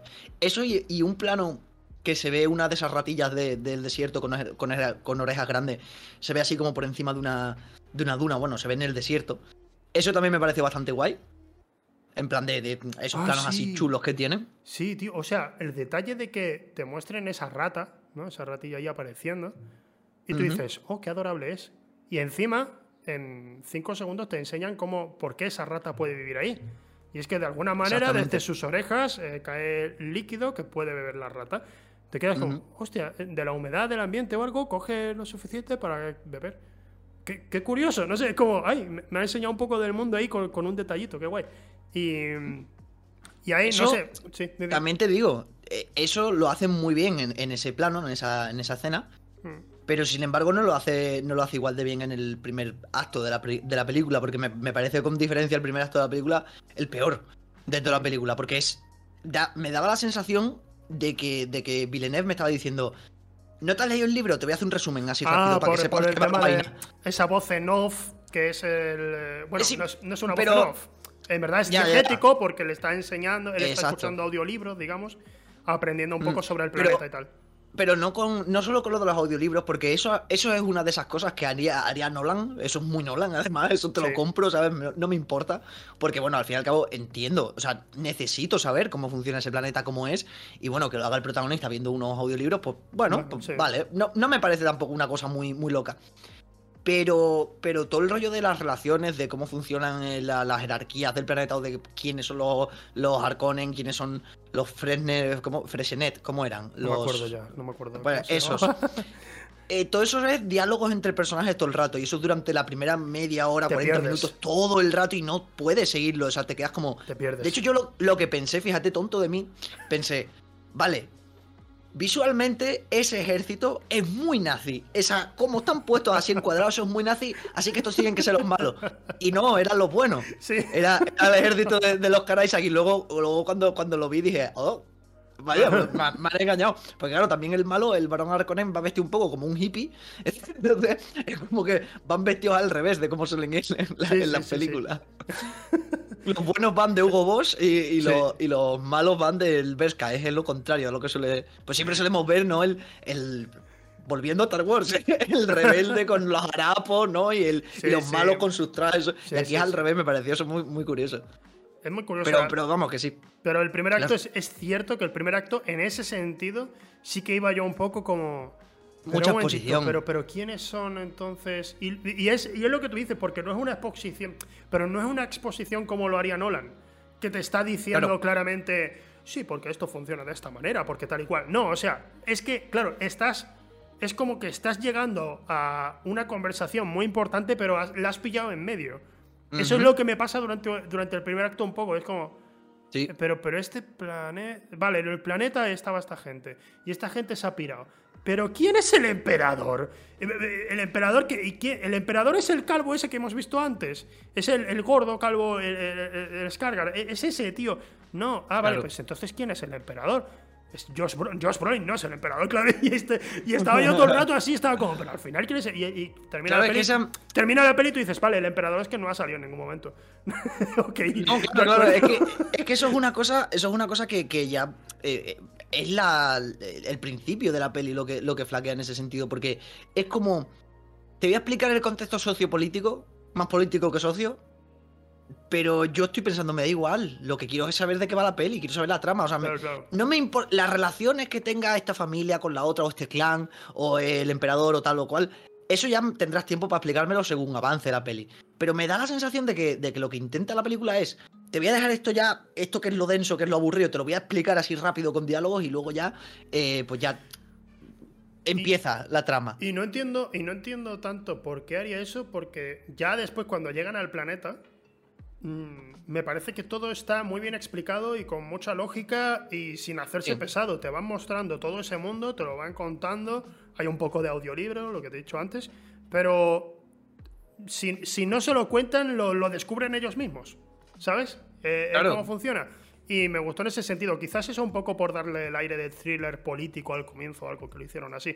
No sé, cuando la vea de nuevo estaré más atento a eso, pero es verdad que sí que recuerdo un poco estar un poco perdido en la, primera parte, pero como después lo que viene después me gustó tanto, no me importó. Claro, eh, es que esa es la cosa que em, a partir de la mitad de la peli, no, un poco antes es cuando ya eh, se pone bien. Porque al principio es eso, es como que. Mm, es como un poco una mezcla entre Juego de Tronos y Tenet. En Tenet había también esa, esa sobreexplicación, esa exposición burda. Eh, que además en Tenet creo que es, cuando peor lo ha hecho. Es creo que, las explicaciones son... la, peor, la, peor explicaciones, la peor exposición de Nolan, porque a ver, en Interstellar, que todo el mundo comenta lo del papelito que se dobla y lo pincha y dice, ah, es que son astronautas, ya deberían saberlo. Vale, eso está para que tú lo sepas, no pasa nada, porque es una... Está hecho de forma que es incluso... Mm, eh, dinámico, o sea, quiero decir que te lo crees, es orgánico, es lo que está, la palabra que está buscando. Es, orgánico, porque me lo creo, ¿vale? Que sí, que si lo pienso en frío puedo decir, bueno, ¿y por qué se lo explica? Si son eh, astronautas ya deberían saberlo. Bueno, es un poco ridículo. Pero no, no te pares a pensar eso tampoco, o sea, déjate llevar por la peli. En Tenet no te explican, eh, pues eso lo que te están explicando ahí es el, funcionamiento de un agujero de gusano. En Tenet no te explican lo de la, la, entropía, que vas hacia atrás, no sé qué. Te lo explican también, te lo, te lo dicen bastantes veces en la peli. Pero la, explicación burda que a mí me sobra de la película es la de la propia trama. Que eh, hay una escena con la única escena de Michael Caine oh. que llega y en, en 20 mm. segundos te suelta. Tienes que robar este cuadro, porque este cuadro era de un tío que hizo una falsificación porque está liado con una tía que es la mujer de un mafioso ruso al que tienes que ir a engañar para que no sé qué, no sé cuánto. Y tú te quedas como, espérate, espérate. O sea, ya en la siguiente escena están robando el cuadro y tú te quedas como, ¿qué ha pasado? O sea, no sé, no sé por qué están robando. ¿Qué mujer? ¿Quién? ¿Perdona? ¿Un cuadro? no sé, no sé por qué están robando el cuadro, ya se me ha olvidado. o sea, está guay porque, porque a nivel de ritmo creo que tenés, está muy bien. Sí. Y cuando van a robar el cuadro, pues, está muy bien ejecutado todo, ¿no? En la escena del avión y tal, es súper espectacular. Pero eh, tú estás disfrutando de lo que estás viendo y a la vez estás pensando, es que no me acuerdo porque, o sea, me la han explicado en la escena anterior, pero no sé qué están haciendo. Y que además el funcionamiento de, de lo que ocurre del Tenet, que, no sabemos esencialmente lo que es, pero el funcionamiento de eso, eh, te lo explican y luego te lo explican de otra manera y visualmente tú lo vas entendiendo durante la película, pero luego la paradoja del abuelo y el esto y lo otro, y estás como, o sea, no es necesario que me, que me estés contando todo esto, ya lo había entendido, me estás liando más. Es como, me estás explicando el chiste tantas veces que, ha dejado de tener gracia. Claro, eso, y claro, y, ya, y ya es lo que Noah, Noah, que estuvo aquí en el programa, es lo que comentó una vez. Dice, tío, o sea, la película te hace creer que es algo increíble cuando es solo gente que va para atrás. O sea, no hay más. claro, es solo que vas para atrás. Y todo, y, todo, y, todo, es por una pieza metálica que se divide en tres partes. Y, pero... Eso también. en eso hacen mucho hincapié en. Te voy a explicar por qué esto de la entropía y de ir hacia atrás eh, es, es científicamente posible cuando no hay ninguna necesidad de que, de que me justifique que eso pueda ser así. Es que me da igual, es que es ciencia ficción. es, fantasía, no importa. Ya, no, ya, ya. No me lo repitas 500 veces. Y lo peor no es eso. Lo peor es que eso está bien explicado visualmente. O sea, Exacto. Tú ves Tenet sin audio y tú entiendes, cómo funcionan los viajes en el tiempo estos que hacen. Pero eso, eso sí que es recurrente a veces con el cine de Nolan porque el comienzo de origen es perfecto te explica cómo funcionan las capas de los sueños, todo está bien explicado, pero luego van a seguir Y luego te lo, explican con, palabras. Y, sigue, y sigue gustándome Origen, porque me gusta Origen. sí, sí, pero sí, es, verdad, es verdad que hay, hay, momentos de, si ya sabemos cómo funciona, ¿por qué tenemos esto otra mm. vez? De hecho, en, en Tenet incluso incluso mm, hay una hay una parte en la que bueno, lo que te iba a decir era la escena esa de mm, cuando se meten que está una parte, hay una habitación que hay una parte que está en roja y otra parte que está en azul, y ya ahí lo entiendes visualmente. Yo, como es parte de lo que suele hacer Nolan, de explicarte muchas veces eso, incluso hay una parte en la que se ríen de eso mismo, ¿no? Que, que el, creo que se lo estaba explicando, el, prota se lo está explicando al, a Robert Pattinson y le dice algo como, ya lo sé, yo tengo un graduado de ciencias de no sé qué, no sé cuánto, y es como, mira, Nolan riéndose de sí mismo. Sí. Eso, me, eso vale, eso te lo compro. Pero ¿por qué me explicas la trama de la película con palabras? ya, ya, en ese momento. es que no puedo entenderla. Y con Dune, volviendo a Dune, pues pasa lo mismo. El principio es como, te voy a explicar todo este contexto con, con palabras. Sí, bueno, al menos, al menos en defensa, no es, para mi gusto, no es lo mismo, porque en, en Tenet es que todo es en una conversación de un minuto. Aquí al menos, pues tenemos varias escenas y vamos conociendo un poco. Pero sí que igualmente no te voy a quitar la razón en general, porque es verdad que es, es un poco de repente como que, que te mareas un poco. Ya luego le pillas mm. un poco el ritmo y entiendes quiénes son cada cual, pero al comienzo marea un poco. Aún así, pues me gusta el resto. Y luego, una cosa que quería decir, que es lo último que voy a comentar de la película, es que a pesar de que me queje, porque me quejo de los flash forwards, de esas visiones que tiene mm. el protagonista, es verdad que yo estaba diciendo, pero Villeneuve siempre, siempre hace algo. Como no has visto la llegada, no te lo voy a decir. Como no has visto Sicario, no te lo voy a decir. Pero siempre juega un poco con ciertos elementos. Y, en este, y en esta película en, particular me gusta que te está planteando todo el rato que, ah, bueno, él está viendo el futuro, porque estamos acostumbrados a que lo que el prota ve es el futuro y se acabó. Y sin embargo, cuando llega al final te das cuenta de que no está viendo su destino, no está viendo, sino está viendo posibilidades del futuro. Y ese hombre al que mata, recientemente él tiene un, recuerdo, digamos, una visión del futuro con él como si fuera su amigo. Y lo tiene ahí. Y sin embargo, lo tiene que matar. Así que esas cosas que vemos no tienen por qué ocurrir o, o, sí ocurrirán. No lo sabemos. Y esa incertidumbre le da un juego al tema de las visiones que digo, hostia, pues es más interesante de lo que pensaba esto. Creí que iba a recurrir en las visiones como si fuera una estupidez y ya está, pero no. Eh, me parece más interesante. Y sin embargo, tengo que reconocer que me sigue cansando cada vez que vemos a Zendaya posando para la cámara. sí, porque además es solo eso, es posar para la cámara, es hacer así. Ella mirando.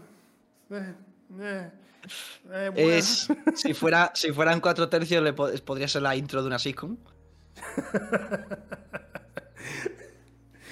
Los ojos azules, ¿no? Todo, todo el mundo mirando. Zendaya señalándose a sí misma, ¿no? Aparecen nueve Zendayas mirándose. De hecho, con las con las, las visiones estas, los, los, los flash forward, por llamarlo de alguna manera, hubo alguno que otro que pensé, qué forma de de ya spoilearte el final de la peli y la propia peli. Claro, claro. ¿no? O sea, que, ganas de, tal. Sí que es verdad que lo que tú has dicho, lo que pasa es que, claro, ya el, de eso sí me acuerdo, de la peli de Lynch. Entonces hay algunas cosas que al verlas en los flash forward pensé, y es que este es el final. Así no acaba. Me, no me porque no sé, no, no he visto. No, no, te voy a decir que, no te voy a decir que, pero hay cositas que dices, uy, esto, esto me suena a mí, esto es del final ah, de la peli. O sea, esto, esto saldrá, digo yo, en la segunda parte. Que a lo mejor, oye, que puede que no, que luego en la segunda vayan por otro lado, porque que lo, cambien. lo, bueno que tiene una adaptación, que creo que es una cosa que mucha gente no entiende, es que es una adaptación. Es que tú no tienes que contar específicamente lo que pasa en el libro y tiene que ser exactamente igual que en el libro, ni tiene que ser igual que la de Lynch, ni hay ninguna necesidad de comparar esta película con el libro, ni con la de Lynch, ni con el proyecto que tuvo que Jodorowsky que no salió adelante. No hay ninguna necesidad. Porque si nos ponemos así, yo prefiero la de Jodorowsky. ¿Por qué? Porque me la planta como, como te la plantan además en el documental de, de Jodorowsky Dune. Y dices, hostia, qué, guay, qué, pasada. Pero es que no se hizo. O sea, qué tontería, qué tontería sería decir, es que esta no es la Dune que yo quiero. No, claro que no, pero es la que hay y te la comes con patatas. O sea, te puede gustar más, te puede gustar menos. Pero compararla con otras películas o con el propio libro, pues me parece una tontería. Luego hay mucha gente que a lo mejor digo, eh, eh, por ejemplo, en el Birra me pasó que dije, hay muchas escenas de, Dune, de esta Dune, que son muy, muy parecidas a Star Wars. Que hay muchos elementos que dices, uy, esto es muy de. Esto pegaría, ¿sabes? Me pegaría verlo en, Star Wars. Sí. Y te dicen, es que Star Wars se inspiró en Dune. Vamos a ver. Esta película ha salido ahora, en 2021, no en 1969. Por mucho que Star Wars tome inspiración de la obra original y ahora estés adaptando la obra original, eso no significa que esta peli no pueda tener cosas que, tiene Star Wars simplemente porque Star Wars lo hizo antes, aunque tomaran la misma fuente. Claro, claro, claro. Son cosas distintas. Por favor, separemos. le gusta mucho esto. A la, buena parte del público le gusta. No, pero comparemos. Pero vamos a comparar porque tal y porque Es que es más fiel al libro. ¿Y? Vale, lo que importa es el resultado final y ya está. Exactamente. Drive. ¿Tú has visto Drive? ¿Drive? ¿Drive? ¿Pero cuál? La de, la de, Ryan Reynolds. La de, Ryan Reynolds, no, Ryan, Ryan Gosling. Hubiera sido curioso Ryan Reynolds, pero eso no Yo siempre los confundo, siempre digo Ryan y me sale y me sale siempre Reynolds y Secret antes que, que Gosling. Pobrecito. Sí. Eh, esa película está basada en un libro. El libro no tiene absolutamente nada que ver con la. O sea, pero nada. Es se parecen que el, protagonista se llama el conductor y no tiene nombre. Quitando eso, es una historia completamente distinta. Y, y no vas a decir, Drive es muy mala peli, porque es que no se parece al libro. Es un peliculón. ¿Qué tiene que ver? Claro, claro, claro, Son obras distintas. Puede, puede pasarte, por ejemplo, como me ocurrió a mí con Kikas, que cuando si has leído el cómic de Kikas, el final de, de, lo que se relata en la, en la primera película, en el cómic es algo mucho más amargo por varios aspectos. Y sin embargo la película pues termina mucho más normal, termina siendo lo, más... Eh, con, incluso con el personaje de Nicolas Cage, que para mi gusto en el cómic de repente había un giro hacia su final, que es muy interesante. Pero, pero yo no voy a decir, pues la peli es una mierda, sino que, vaya, me hubiera gustado que hubieran arriesgado de esta manera. Pero es verdad que si quieres llegar a más público, este final habría sido bastante más amargo y no habría gustado tanto y la gente no hubiera esperado una segunda parte. Entonces lo cambian, ¿no? Es lo que pasa.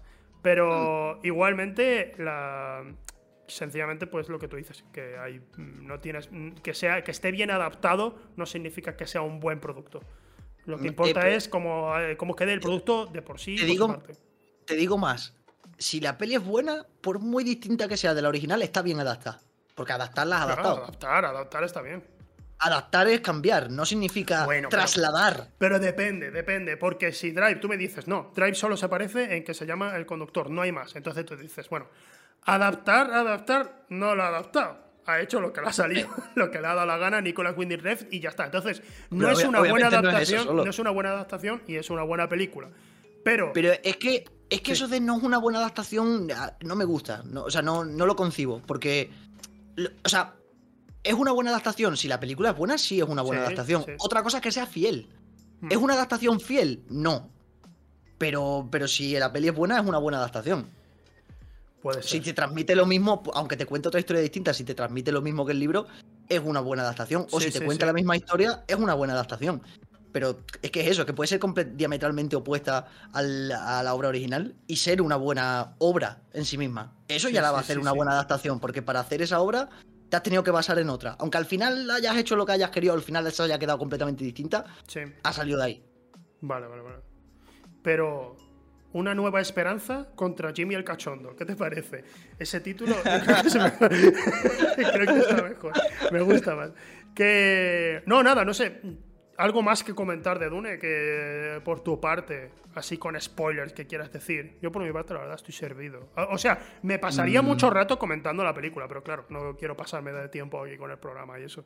Cinco horas hablando de más de lo que dura la película.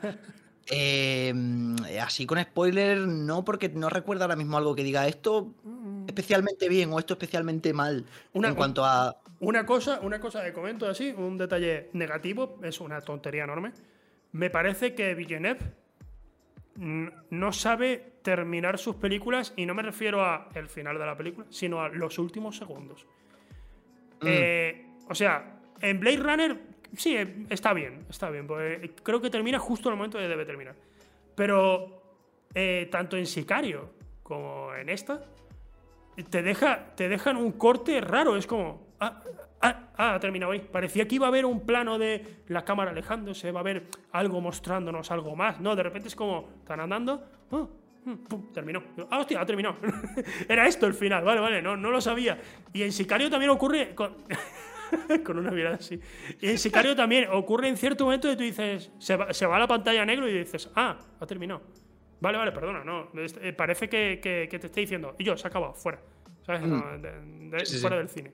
Y me dejó un poco rayado eso, pero es, una tontería, es una nimiedad que convenciono solo por, por, decir, por intentar sacarle algo de puntilla a la película cuando es innecesario, la verdad, pero bueno. Por, sacarle algo malo. Hombre, yo, a ver, no, eh, no específicamente esos segundos finales, pero sí me dio coraje, bueno, me da coraje siempre que, una película se queda como, como con un final demasiado abierto para, para una secuela, que obviamente, por lo mismo, es que ya está pensada para ser una película en dos partes. Pero, coño, hármela, o sea, prodúcemela las dos a la vez. ¿Sabes? Como el, como el, Señor de los Anillos, que luego yo sepa que el año que viene tengo la seguridad de que voy a poder ver una segunda parte que es la misma película. Porque yo creo que incluso luego sale hasta más caro el, hacer dos producciones eh, por separado. Sí, sí, sí. Pero, pero, si hacemos una y sale bien, no nos importa gastarnos el mismo dinero en hacer otra. Mientras que si hacemos una el doble de grande y sale mal, nos comemos las dos con patatas. Claro, claro, claro, claro. O sea, que yo en ese sentido también lo entiendo, pero me parece que podría haber sido muchísimo más autoconclusiva, más como por ejemplo la comunidad de. O sea, sí, la primera es la comunidad, ¿no? Del Señor de los Anillos. La comunidad del Anillo. Em, me parece mucho más. Eh, funciona mucho mejor como historia independiente, ¿sabes? Aunque si tú luego no ves las otras dos, hay cosas que se te van a quedar en el aire, pero la película empieza y acaba. Sí. Y con Dune me da la sensación de que empieza, pero hasta que no vayamos el año que viene el otro al cine no, va a acabar. No va a acabar. Te dejan un momento ahí, además. Pero bueno, Igualmente. Es porque. También porque creo que, la historia de los personajes, la historia del, prota, es como que está supeditada a todo ese rollo Juego de Tronos de los Harkonnen y los mm, tal, ¿sabes? Y, es como que necesitas ver la totalidad, ¿sabes? No, no es como no es como que el prota tenga su objetivo en esta película y luego lo otro sea la trama general. El, protagonista, el protagonista ha aprendido y ha cambiado durante la película, pero te da la sensación de que todavía tiene, todavía tiene que aprender y todavía va a cambiar. Sí, está, está en intermedio. Entonces, por supuesto, es lo que he dicho antes, no me parece una película solo de presentación, porque pasa, pasa de todo, pero sí que es verdad que en cuanto al protagonista todavía estamos como, bueno, veamos de qué es capaz este chico. O sea, en, la sensación. Y bueno, y el personaje de la madre también, la verdad, porque hacia el final tú vas diciendo, bueno, bueno, espera, esta mujer. Eh, ya, ya sabíamos que era mucho, pero cada vez es más. Va, a dar esa sensación y es muy interesante. Pero bueno. Pues ya está, tío. O sea, ya, ya, terminamos. Eh, fíjate, fíjate, se va la luz ya. Se, va, La luz. Terminamos el programa, el programa. Mira, quito, quito lo de spoilers. ahora, ahora justo, queda un minuto de programa. Se, acabaron los spoilers. Eh, nada, en general, por mi parte la recomiendo muchísimo y estoy deseando ver la segunda pero deseándola. Y quiero verla de nuevo en el cine. Cuando ahora, ahora va a ser la fiesta esta del cine, como ahora le han cambiado el nombre. Ah, sí. Eh, la semana que viene, no, la siguiente. Justo, justo antes de que se estrene 007. No hay tiempo para morir. También te digo que lo han pillado en el momento de. Ah, esa semana no, esa semana no, que se enfadan. Claro. Han puesto justo la anterior. Entonces, pues, eh, recomiendo mucho que al menos durante esos días que la veáis la película, si, si queréis ahorraros unos euros. Yo también, pero por, lo que he dicho antes, porque vete a formarte tu propia opinión de la película, o sea, que está bien, ¿sabes? ya la ves y ya opinas tú. O sea, es lo, mejor que te, puedo decir, porque yo vuelvo a lo mismo. A mí me dejó frío, o sea, me parece una película que, oye, está muy bien, tiene cosas muy guay, y me gusta mucho más este tipo de blockbuster que, el otro tipo de blockbuster que está ahora de moda, que es el de King Kong contra Godzilla y, peleas así, todo súper vacío. Mm, así que ve a verla porque, bueno, así mm, se potenciarán este tipo de producciones más que las otras. Exacto. Luego se queja la gente, yo creo, pero no es, es, que creo que creo que nadie debería decirle a nadie eh, por qué no debes ir al cine a ver a King Kong peleándose contra Godzilla. O sea, creo que eso es una cosa que tú ya tienes que decir. Tengo que ver esta cuarta película en el, cine, esta cuarta parte de una película en el cine. A lo mejor no. ¿Sabes? A lo mejor ya es momento de decir, vale, sí, estoy yendo al cine a ver dos monstruos que se pegan. Mm, ¿qué hago con mi vida?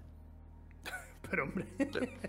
¿Me, entiendes? O sea, llega un punto en el que dice, o sea, yo veo películas porque el cine es un arte muy bonito, de mí me gusta que me hagan sentir cosas. Y, viendo a, a, un mono peleándose con un lagarto, no voy a sentir eh, esas cosas, no me van a dar esos sentimientos de verdad, no, no decir, uh, qué guay, que se explotan las cosas. En completo desacuerdo porque a veces al cine vas por entretenimiento y ya está. Pero sí, que en parte entiendo lo que quieres decir de potenciar el cine que quieres que se siga haciendo. Y para potenciarlo tienes que ir al cine a ver. Eso es Exactamente. eso es y que por supuesto también, y no pasa nada por ir al cine a ver Fast and Furious porque sea de entretenimiento. Pero cuando ya estás viendo sus productos de sus productos en los que en los que son eso es, es guay porque se pegan de hostia y, estás como así y es como ¿me estoy entreteniendo o estoy perdiendo el tiempo? que estoy estoy intentando no pensar en mi vida. Esto no es. Eh, es como ver TikToks. Entiendo. Uh, es, como ver TikToks. O sea, es, una. Es, una como. Es una crítica Que, es original. no, sé si lo han usado ya por, el, mundo de los críticos y tal, pero decir de una película es como ver TikToks. sí, lo, ves un rato, te entretienes, puede que te rías, pero ya está. Vale, vale, entiendo. Bueno, gente, pues entonces hasta aquí el programa de hoy. Ya, fíjate, estoy aquí a oscuras. Es que debería haber puesto el foco, no lo he hecho. Bueno, ya es tarde, ya da igual. Hasta aquí el programa de hoy, gente. Muchas gracias por haber estado aquí. Eh, la semana que viene volvemos a la normalidad con el programa, con un invitado o invitada muy especial. Gracias, Mireda, por haber vuelto, tío. Espero que a para. ti por invitarme otra vez. Para la tercera temporada. No aprendes de tus errores. Para la tercera temporada de Cine de Perros vas a volver. Eh, lo siento, estás atrapado. estupendo, me alegro. Así que nada, gente, muchas gracias por haber venido. Y ahora os dejamos aquí con la programación eh, habitual en ese Un besito, gente. Hasta luego. Adiós.